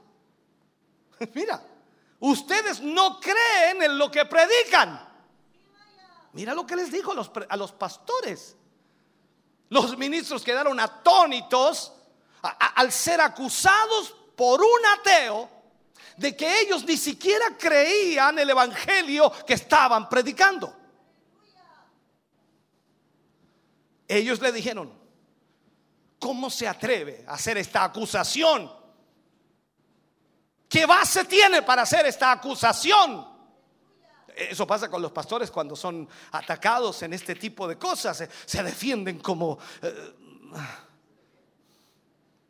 entonces este ateo Ingersoll les dice, si yo realmente creyera que hay un lago de fuego llamado infierno, y los hombres que no crean en este Jesús del cual predican, que van a ir a pasar la eternidad en ese lago de fuego, entonces yo iría por las calles y agarraría a cada persona y no la soltaría hasta que yo pudiera advertirle de la ira que está por venir sobre ellos.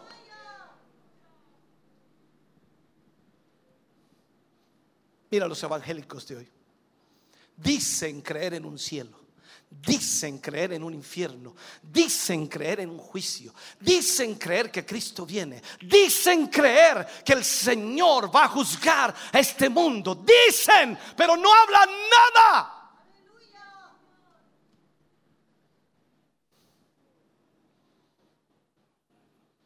Entonces la pregunta es, ¿qué tipo de personas debemos ser? Tenemos que ser un pueblo con visión, un pueblo comprometido, un pueblo osado. Y orar como oraba la iglesia primitiva, concede a tus siervos de nuevo para que hablen tu palabra. ¿Sabes? La palabra de Dios está allí para nosotros y cuando tú vas a la palabra, la palabra es Cristo mismo. Él dice, yo soy la verdad. Y él ora al Padre y dice, Señor, santifícalos en tu verdad. Tu palabra es verdad. ¿Qué está diciendo Cristo? La palabra y Cristo es una misma cosa, por decirlo. Hablar con denuedo la palabra es declarar el carácter de Dios quién es Él y qué hace. Entonces la pregunta que nos hacemos es, ¿cómo Dios va a conceder ese denuedo? De acuerdo a Hechos 4:30, mientras extiendes tu mano para que se hagan sanidades y señales y prodigios mediante el nombre de tu santo Hijo Jesús mediante el carácter de lo que Él es, de lo que Él hace. De nuevo, es traducido de una palabra que significa hablar fuertemente y francamente. Osadamente, con seguridad y con confianza. O sea, usted sabe de lo que está hablando. Usted no puede ir a predicarle a la gente y a decirle, amigo, eh, aquí estamos nosotros en, esta mañana para, para mostrarles el camino que- que- que es Jesús. Eso es una burla para Cristo. Tienes que estar preparado, consciente, tienes que tener de nuevo, tienes que tener la capacidad de entender lo que vas a decir y saber que lo que estás hablando es real, que lo has comprobado en tu vida, que no es un cuento, que no te lo contaron en la escuela bíblica, que no te lo dijeron allí en una predicación, sino que tú lo has experimentado. Tú sabes que Dios es real, poderoso, glorioso, eterno y que no hay otro como Él.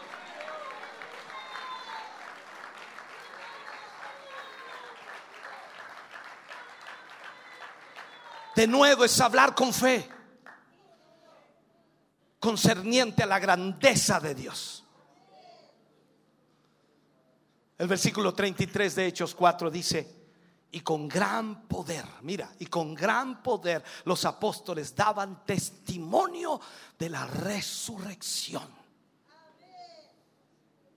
La palabra poder es eh, traducida de una palabra que significa poder milagroso. Y usualmente implica, por supuesto, un milagro en sí mismo. Significa poder, fuerza, violencia y habilidad. El denuedo por, el cual oraban no era un denuedo solo para decirle a un hombre que sea salvo, sino un denuedo para manifestar a Jesús lo que Él es verdaderamente.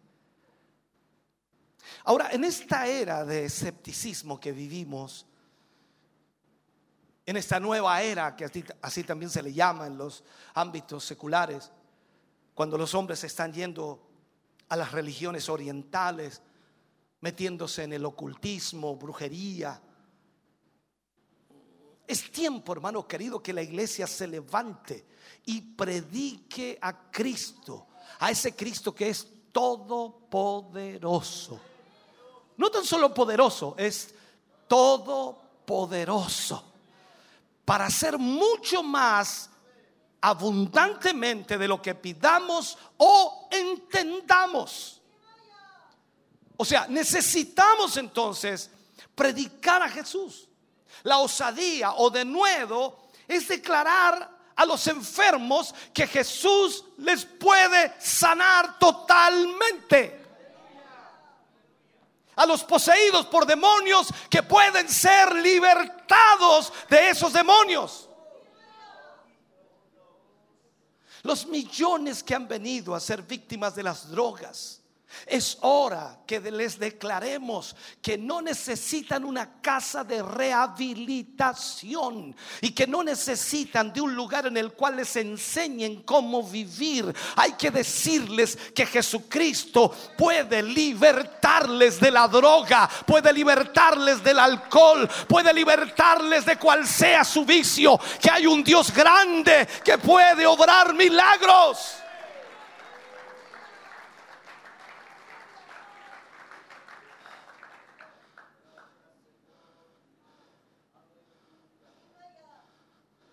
Jesucristo puede librarte en el altar ahora mismo y en este momento de cualquier opresión del enemigo. Esa es la osadía. Presentar la grandeza de Dios con gran osadía, proclamando esa gran verdad. Y tenemos que orar y volver a esto, pedirle al Señor, Señor, concédenos de nuevo. Debemos ser gente con visión. Tenemos que ver lo que otros no pueden ver. Debemos ver la grandeza de Dios actuando en estos tiempos. Esta visión debe impulsarnos más allá de los límites de la razón humana debe llevarnos a que nos comprometamos a esto como la única razón de nuestra existencia. Y debemos ser esa gente osada para proclamar esta visión en medio de un mundo que cree que Dios es una cosa pasada. Eso de la religión es perder tiempo. Eso es lo que te dicen a ti. Vaya puro perder el tiempo, vieja la iglesia. Vaya todos los domingos. Y, y disculpe lo que voy a decir. Y seguís igual. Vaya puro perder tiempo.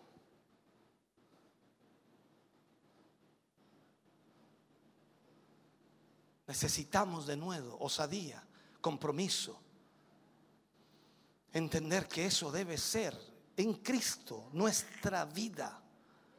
Vivimos para el Señor. Déjame cerrar con este mensaje. Lo cuarto, puedo decirte lo cuarto. Esto también es de mucha importancia. Necesitamos ser un pueblo compasivo. Usted y yo no somos robots. Somos seres humanos personas con vida. Y nosotros vamos a ayudar a la gente. Debemos tener compasión. Pero ¿cómo la vamos a ayudar? Con el mensaje de Cristo. Nuestra prédica debe ser con el amor de Dios. Debemos predicar con convicción, debemos proclamar el mensaje del Señor, debemos predicar sobre el pecado tal como es. Dice que los mentirosos, ¿hay alguno aquí? Los mentirosos no heredarán el reino de los cielos. Los ladrones no heredarán el reino de los cielos. Los homicidas no heredarán el reino de los cielos. Debemos predicar la justicia de Dios. Debemos predicar un infierno que quema y un cielo que es maravilloso. Jesús siente nuestros dolores como el cuerpo de Cristo. Debemos también nosotros sentir el dolor de otros. La fe, hermano querido, obra por el amor. Y, y Dios da fe y Dios da la habilidad de soltar esta fe que Él da. Recuerda la, la palabra del Señor dice que debemos dar lo que por gracia hemos recibido. Dad de gracia lo que de gracia habéis recibido. Dios es amor. Y la fe obra por el amor. Significa que la fe obra por Dios. O sea, Dios mira a los quebrantados y los mira con compasión. Jesús mismo en sus palabras dice, todo aquel que esté trabajado, cargado, venga a mí, yo lo haré descansar. No dice vaya al grupo de restauración de allá, vaya al grupo de apoyo a esta área, vaya allá. No, dice venga a mí, yo lo haré descansar. Como Jesús fue, así debemos ser nosotros en este mundo. Jesús fue un hombre que tenía compasión. Jesús se preocupaba por la gente. Él lloró por Jerusalén. Recuerda ese momento. Y yo te pregunto, ¿has llorado, hermano querido, por esta ciudad? ¿Has llorado por tu país? ¿Has llorado por este Chile? Si tú quieres alcanzar esta comunidad a la que Dios te ha llamado, si tú quieres alcanzar a tus vecinos, a, la población alrededor, si tú quieres alcanzar esta ciudad, tú vas a tener que ser capaz de llorar por esta comunidad, así como Jesús lloró por Jerusalén. Tiene que haber una preocupación por otros. Jeremías parado en la entrada de Jerusalén llorando decía, oh, si mi cabeza se hiciese aguas y mis ojos fuentes de lágrimas. Y cuando él lloró, él decía a los que entraban y salían por esas puertas, ¿no les afecta a ustedes lo que está sucediendo? ¿No les duele lo que está pasando? Este es el espíritu que tiene que eh, tomarnos a nosotros, que tiene que poseernos a nosotros. Debemos ser un pueblo de compasión. Jesús lloró en la tumba de Lázaro. Mira, imagínate esto. Jesús sabía que en pocos minutos más ese hombre que estaba muerto iba a resucitar, iba a salir ahí a la puerta de la tumba, pero aún así lloró. Si Jesús realmente vive en y a través de nosotros, seremos personas con compasión, seremos personas interesadas por otros, para que llegue el mensaje de Dios a sus vidas, para que puedan ser salvos. Así que la pregunta vuelve a resaltar, ¿qué tipo de personas debemos ser? Debemos ser personas que no puedan ser sacudidas. Un pueblo conformado a la imagen de Cristo. Un pueblo que haya visto a Jesús y al verlo a Él pierda la vista de todas las otras cosas de este mundo. Cuyo único propósito sea vivir para el Señor y sea conocerle a Él y luego hacerlo conocido a Él. Termino con esto bíblico. Cuando Jesús conoció al endemoniado Gadareno, la Biblia nos muestra solamente un preámbulo antes de ese momento y nos dice que la sociedad en la cual ese hombre vivía no había podido hacer nada por él.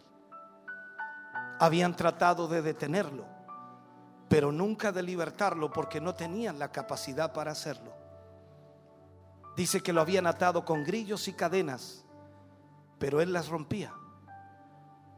Se iba a los sepulcros, allí vivía, en medio de los sepulcros. Andaba desnudo. Nadie se le podía acercar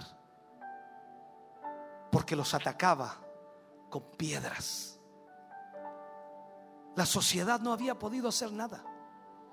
Ni el psiquiatra, el doctor, ni el grupo de apoyo de la sociedad.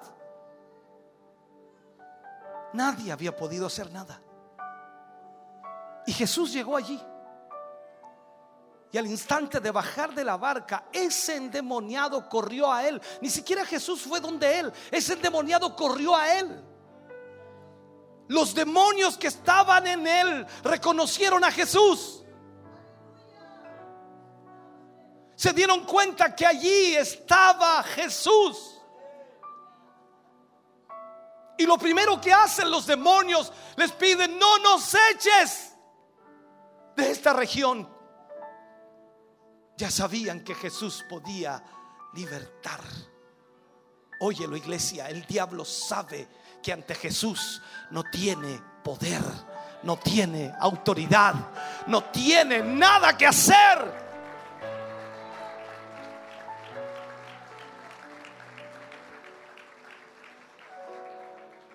Dice que Jesús lo libertó. Los demonios salieron y se fueron a un hato de cerdos, como dos mil. Los cerdos se volvieron locos y huyeron y se desbarrancaron y cayeron al mar y se ahogaron. Y ese hombre quedó en su sano juicio. Es como verte a ti ahora, en su sano juicio. Ese hombre quería ir con Jesús.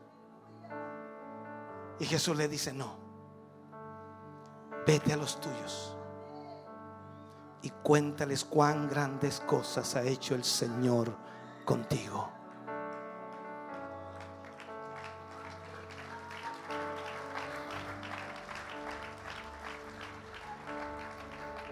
Si no has experimentado aún el poder de Dios, necesitas experimentarlo.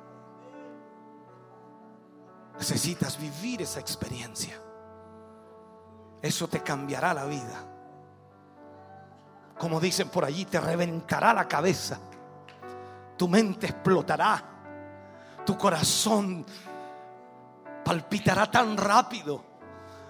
Porque habrás probado un poder que es tan extraordinario Jesús no es una energizante que te tomas para poder tener energía.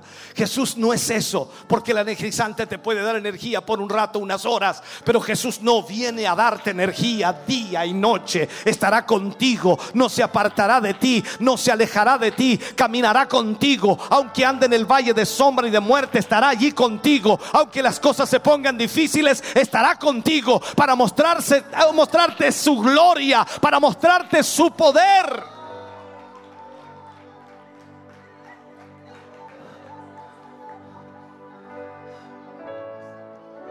Yo sé que para ti en esta mañana la prioridad es tu problema, tu enfermedad, tu dificultad, tus conflictos, tus dramas económicos, tu tu empresa, tu casa, tu familia, tu matrimonio, tus hijos y tienes una lista larga. Yo sé que esa es tu prioridad, pero aquí el Señor en esta mañana te está diciendo que lo que quiere hacer contigo es poseerte y de esa manera llevarte más allá de lo que la mente humana puede imaginar. Los problemas que tienes cotidianos, caseros, que son así llamados caseros, que para ti son una, una montaña, Dios los mira como una pulga y Dios puede hacerle así y eso se acaba, pero que tú entiendas que debes entregarte plenamente a Él. Tu enfermedad puede irse cuando te entregas a Él. Tu problema se va cuando te entregas a Él. Tu dificultad se arregla cuando te entregas a Él. Cuando Él se posesiona en ti.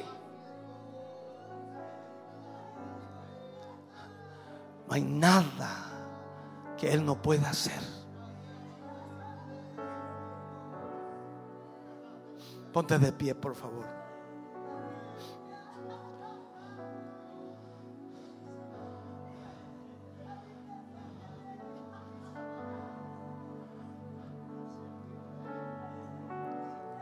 Jesús se paró frente a la mesa de los impuestos de Mateo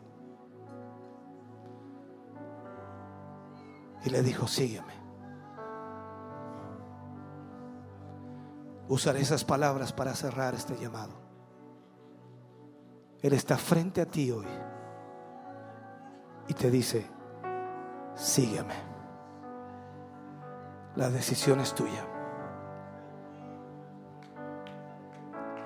Tú decidirás qué tipo de persona quieres ser.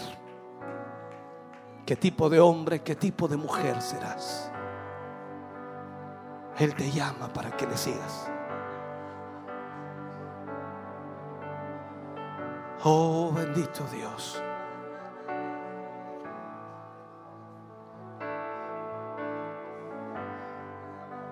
Hay presencia de Dios aquí en esta mañana.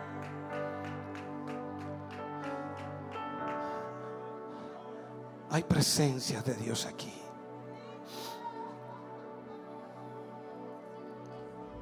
Oh Señor Jesús.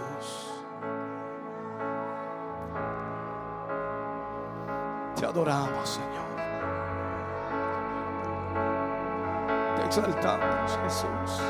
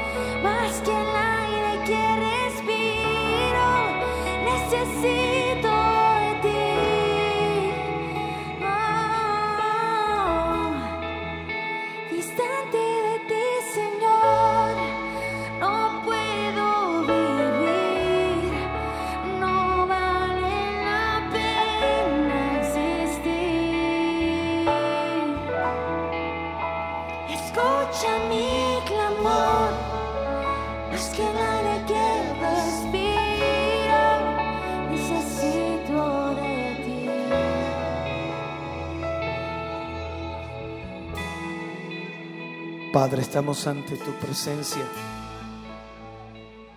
Estamos ante ti, Señor. No tan solo nos salvaste y nos perdonaste, nos hiciste tus hijos. Y hoy, Señor, te entregamos nuestra vida. Te entregamos todo lo que somos. Todo nuestro ser, nuestra mente, corazón. Señor, somos tu posesión. Te pertenecemos. Queremos ser los instrumentos que tú uses para alcanzar a aquellos que aún no han sido alcanzados. Para mostrar a Cristo en esta ciudad, en este país y donde tú quieras llevarnos. Padre, toma el control de nuestra vida y corazón. Señor, que tu presencia inunde nuestra vida y que nos guíe, Señor, a hacer tu voluntad y tu propósito. Ayúdanos a ser el instrumento que tú quieres que seamos. Ayúdanos a llevar tu palabra y dado, danos el denuedo, Señor, para hacerlo. Toma el control de cada vida hoy, Señor, de cada corazón y glorifícate a través de ellos. En el nombre de Jesús. Amén, Señor.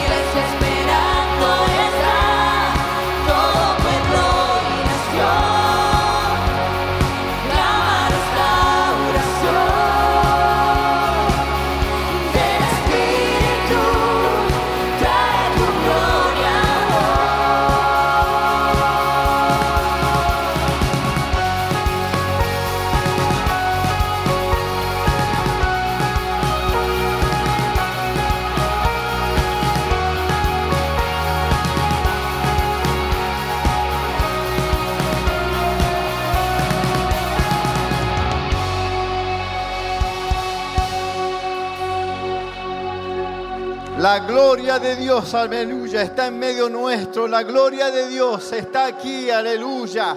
Bendito es el Señor Jesús. Alabado sea su nombre.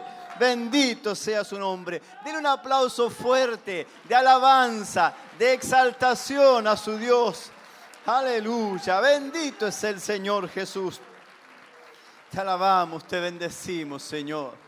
Dile la gloria al Señor. Gloria a Dios, gloria a Dios, gloria a Dios para siempre. Tome su asiento, mi hermano, mi hermana.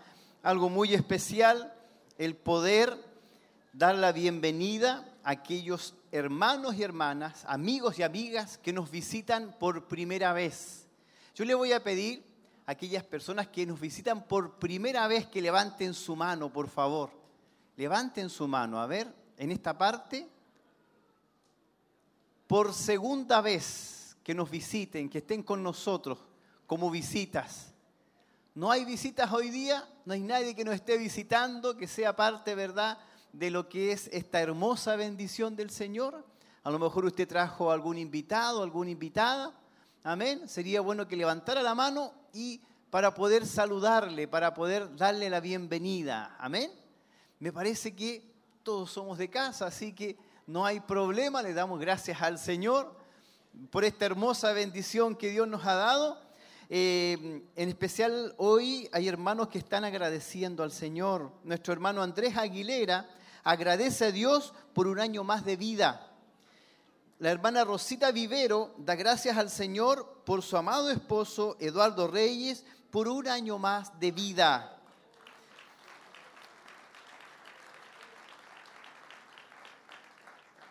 Los padres de Ignacia Trupil agradecen a Dios por todas las oraciones que se hicieron para que su hija, que estaba hospitalizada en la UCI, ahora se encuentra en recuperación. Le damos un aplauso de alabanza al Señor. Alabado sea nuestro Dios eterno y poderoso, Señor. Gracias, Jesús. Para esta semana es la quinta semana del mes de mayo, finalizando el mes de mayo. Este martes tenemos a las 10 de la mañana, a través de radioemisora Semaús, el tiempo de sembrar. ¿Me dice amén? Amén, bendito es nuestro Dios. Y en la tarde, a las 20 horas de este día martes, está la Escuela Bíblica Siloé en Barros Arana 436. Recordemos que es ya el último día este, de este ciclo y luego comienza, ¿verdad? Vamos a descansar dos semanas y luego comienza lo que es el siguiente ciclo. Este miércoles 31 de mayo a las 19.45 horas, culto de damas de Siloé. Las hermanas, ¿verdad?, están invitadas a las 19.45 horas en Barros Arana 436. Este jueves primero de junio, culto de gloria en Barros Arana 436 a las 20 horas. Este viernes, atención los hermanos y hermanas, líderes cabeza de grupo, reunión en Barros Arana 436 a las 20 horas. ¿Me dicen amén los hermanos líderes, hermanas líderes? Amén, muchas gracias. Y este sábado, 3 de junio a las 7 de la tarde, culto de gracia en el Templo Corporativo, kilómetro 14.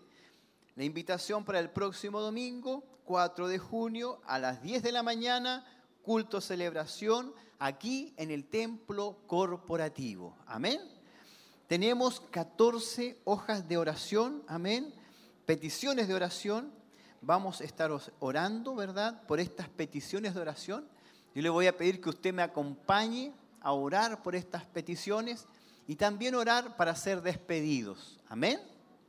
Nos ponemos de pie, vamos a orar para que esta bendición se vaya con nosotros. El Señor hoy día nos ha hablado a través de su palabra ministrada por nuestro obispo y queremos irnos con este gozo, con esta hermosa bendición hasta nuestros hogares. Amén. Así que usted me acompaña a orar a la presencia del Señor.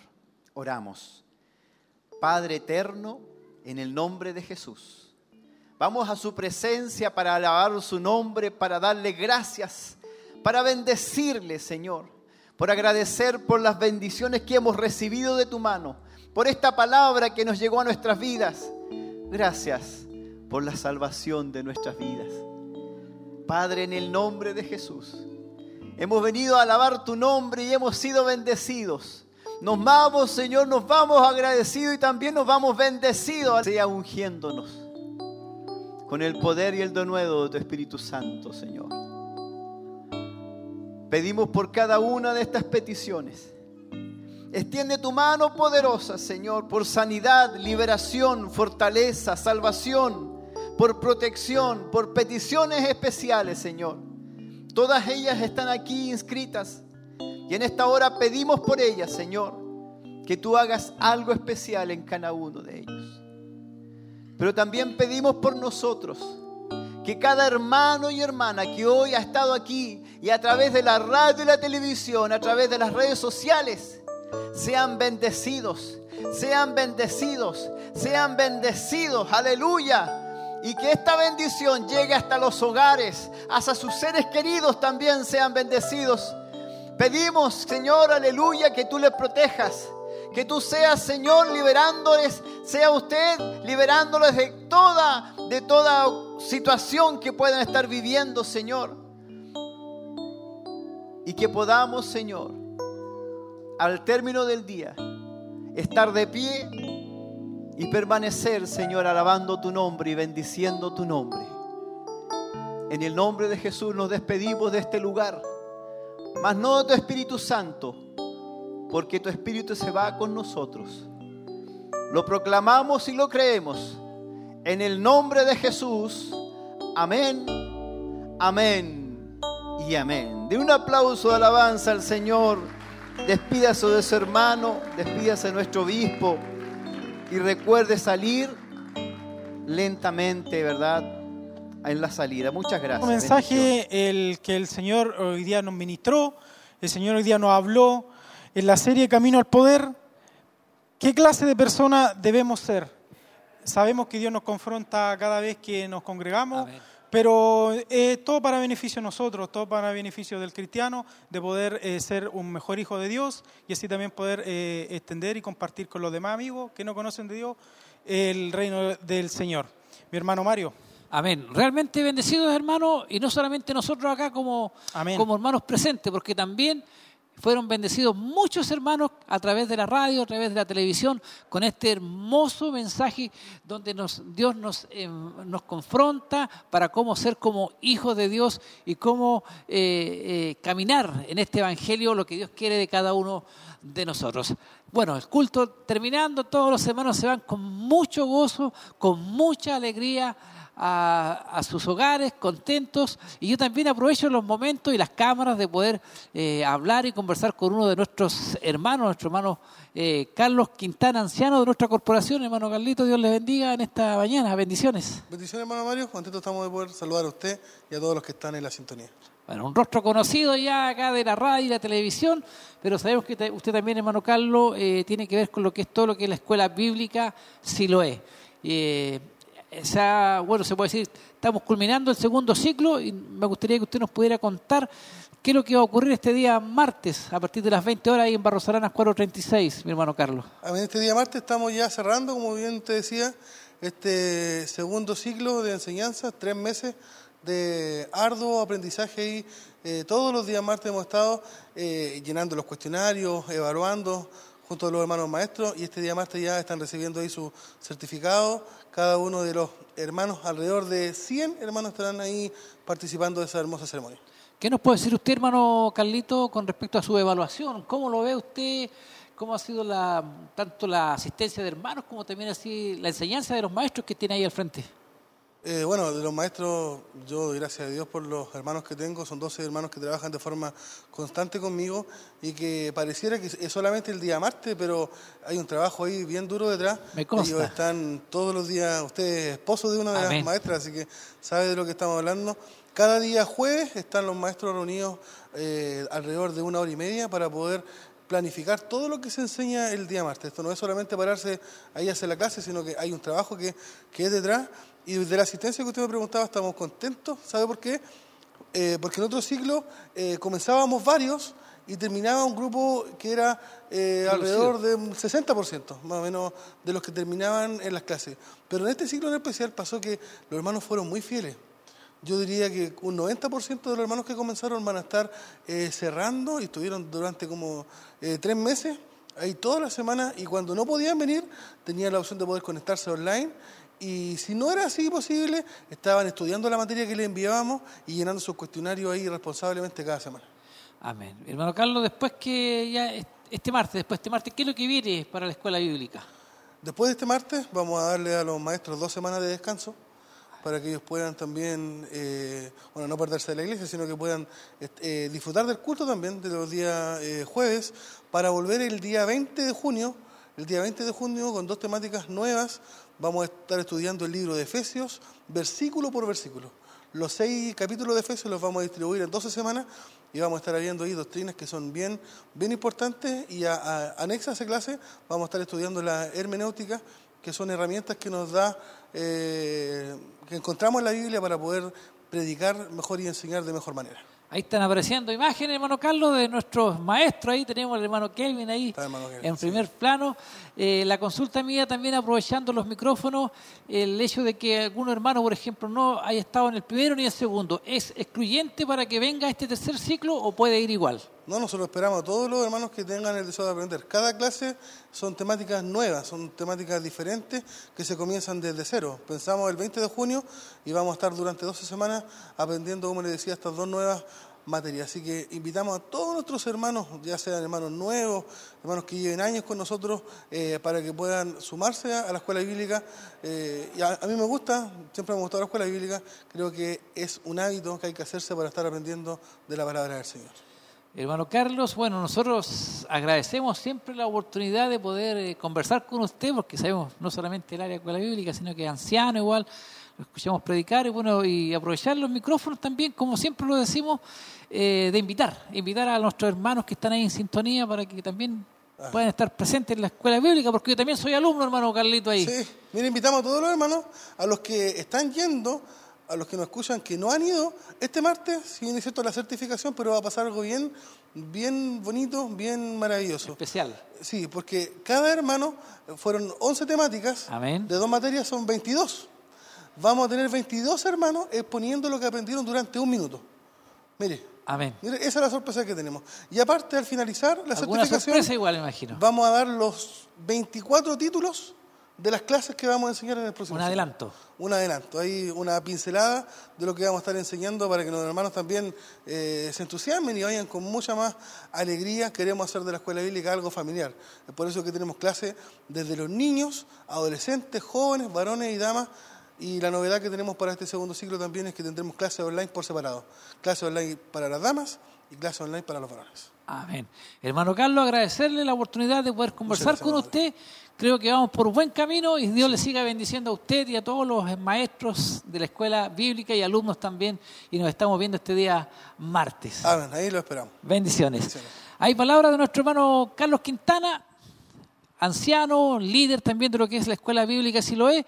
Nosotros seguimos junto a ustedes ya, vamos a irnos con nuestro hermano eh, Isaac ahí ya a lo que es redes sociales. Si usted nos puede ya, ¿tiene algo usted hermano ahí presente?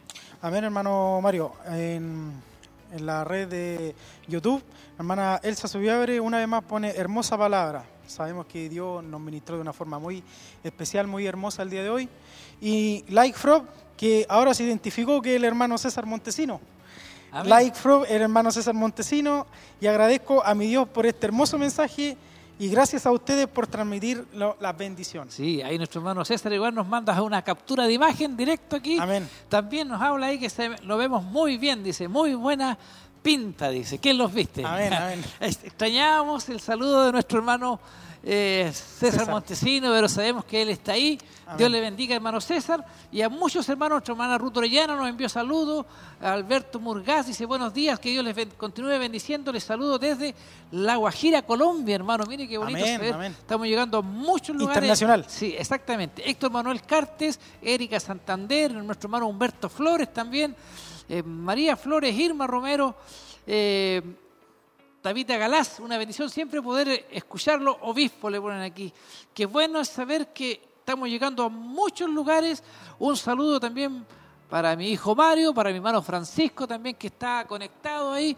Y eso es bueno saber que no solamente la iglesia es la que está acá, hermano Isaac, sino que Amén. también hay mucha iglesia, y mucho pueblo del Señor presente a través de lo que es redes sociales, a través de, de YouTube, a través de Facebook Live, llegando a muchas partes. Así es, hermano Mario. El día de hoy, ¿qué clase de persona debemos ser? El mensaje del día de hoy.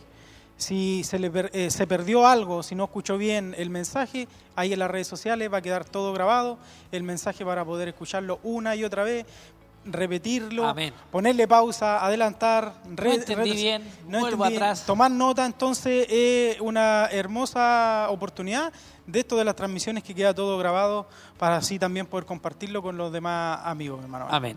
Nos quedan avisarles solamente los cultos de la semana, eh, fuertemente lo que es el tiempo de sembrar, este Amén. día martes a partir de las 10 de la mañana, ahí la ayuda económica, sabemos que esto no se, no se mantiene solo, se necesita la ayuda económica de nuestros amigos y hermanos para que también puedan estar aportando.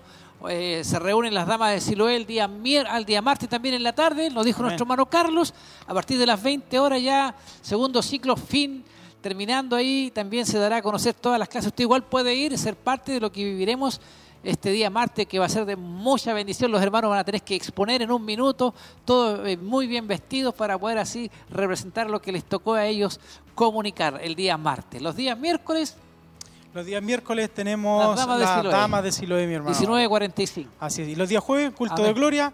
20 en- horas. En 20 horas en Barros Araná. El 4.36. Día, día sábado y domingo, acá en el corporativo, en el kilómetro 14, Callejón Bustamante. Los Sí. esperamos aquí, eh, están todos cordialmente invitados, como siempre lo decimos, Amén. para ser, poder, eh, ser partícipe de esta hermosa reunión de la cual siempre hemos tenido. Amén. Nosotros, hermano, queremos agradecer también a cada hermano que hace posible estas transmisiones, a los jóvenes, Así nuestro es. hermano Luis, nuestro hermano Michael, nuestro hermano Ezequiel, eh, y nuestra hermana, nuestra hermana Sarita de Jesús también ahí estuvo, y varios hermanos más trabajando, nuestra hermana Edén Montesino igual, y su esposo, todos haciendo posible el poder llegar bien Así a sus es. hogares y ser de bendición. Por mi parte, nuevamente ya perdí la cantidad de veces que hemos estado juntos, hermano Amén. Isaac. Agradezco también su presencia aquí, poder hacer compañía.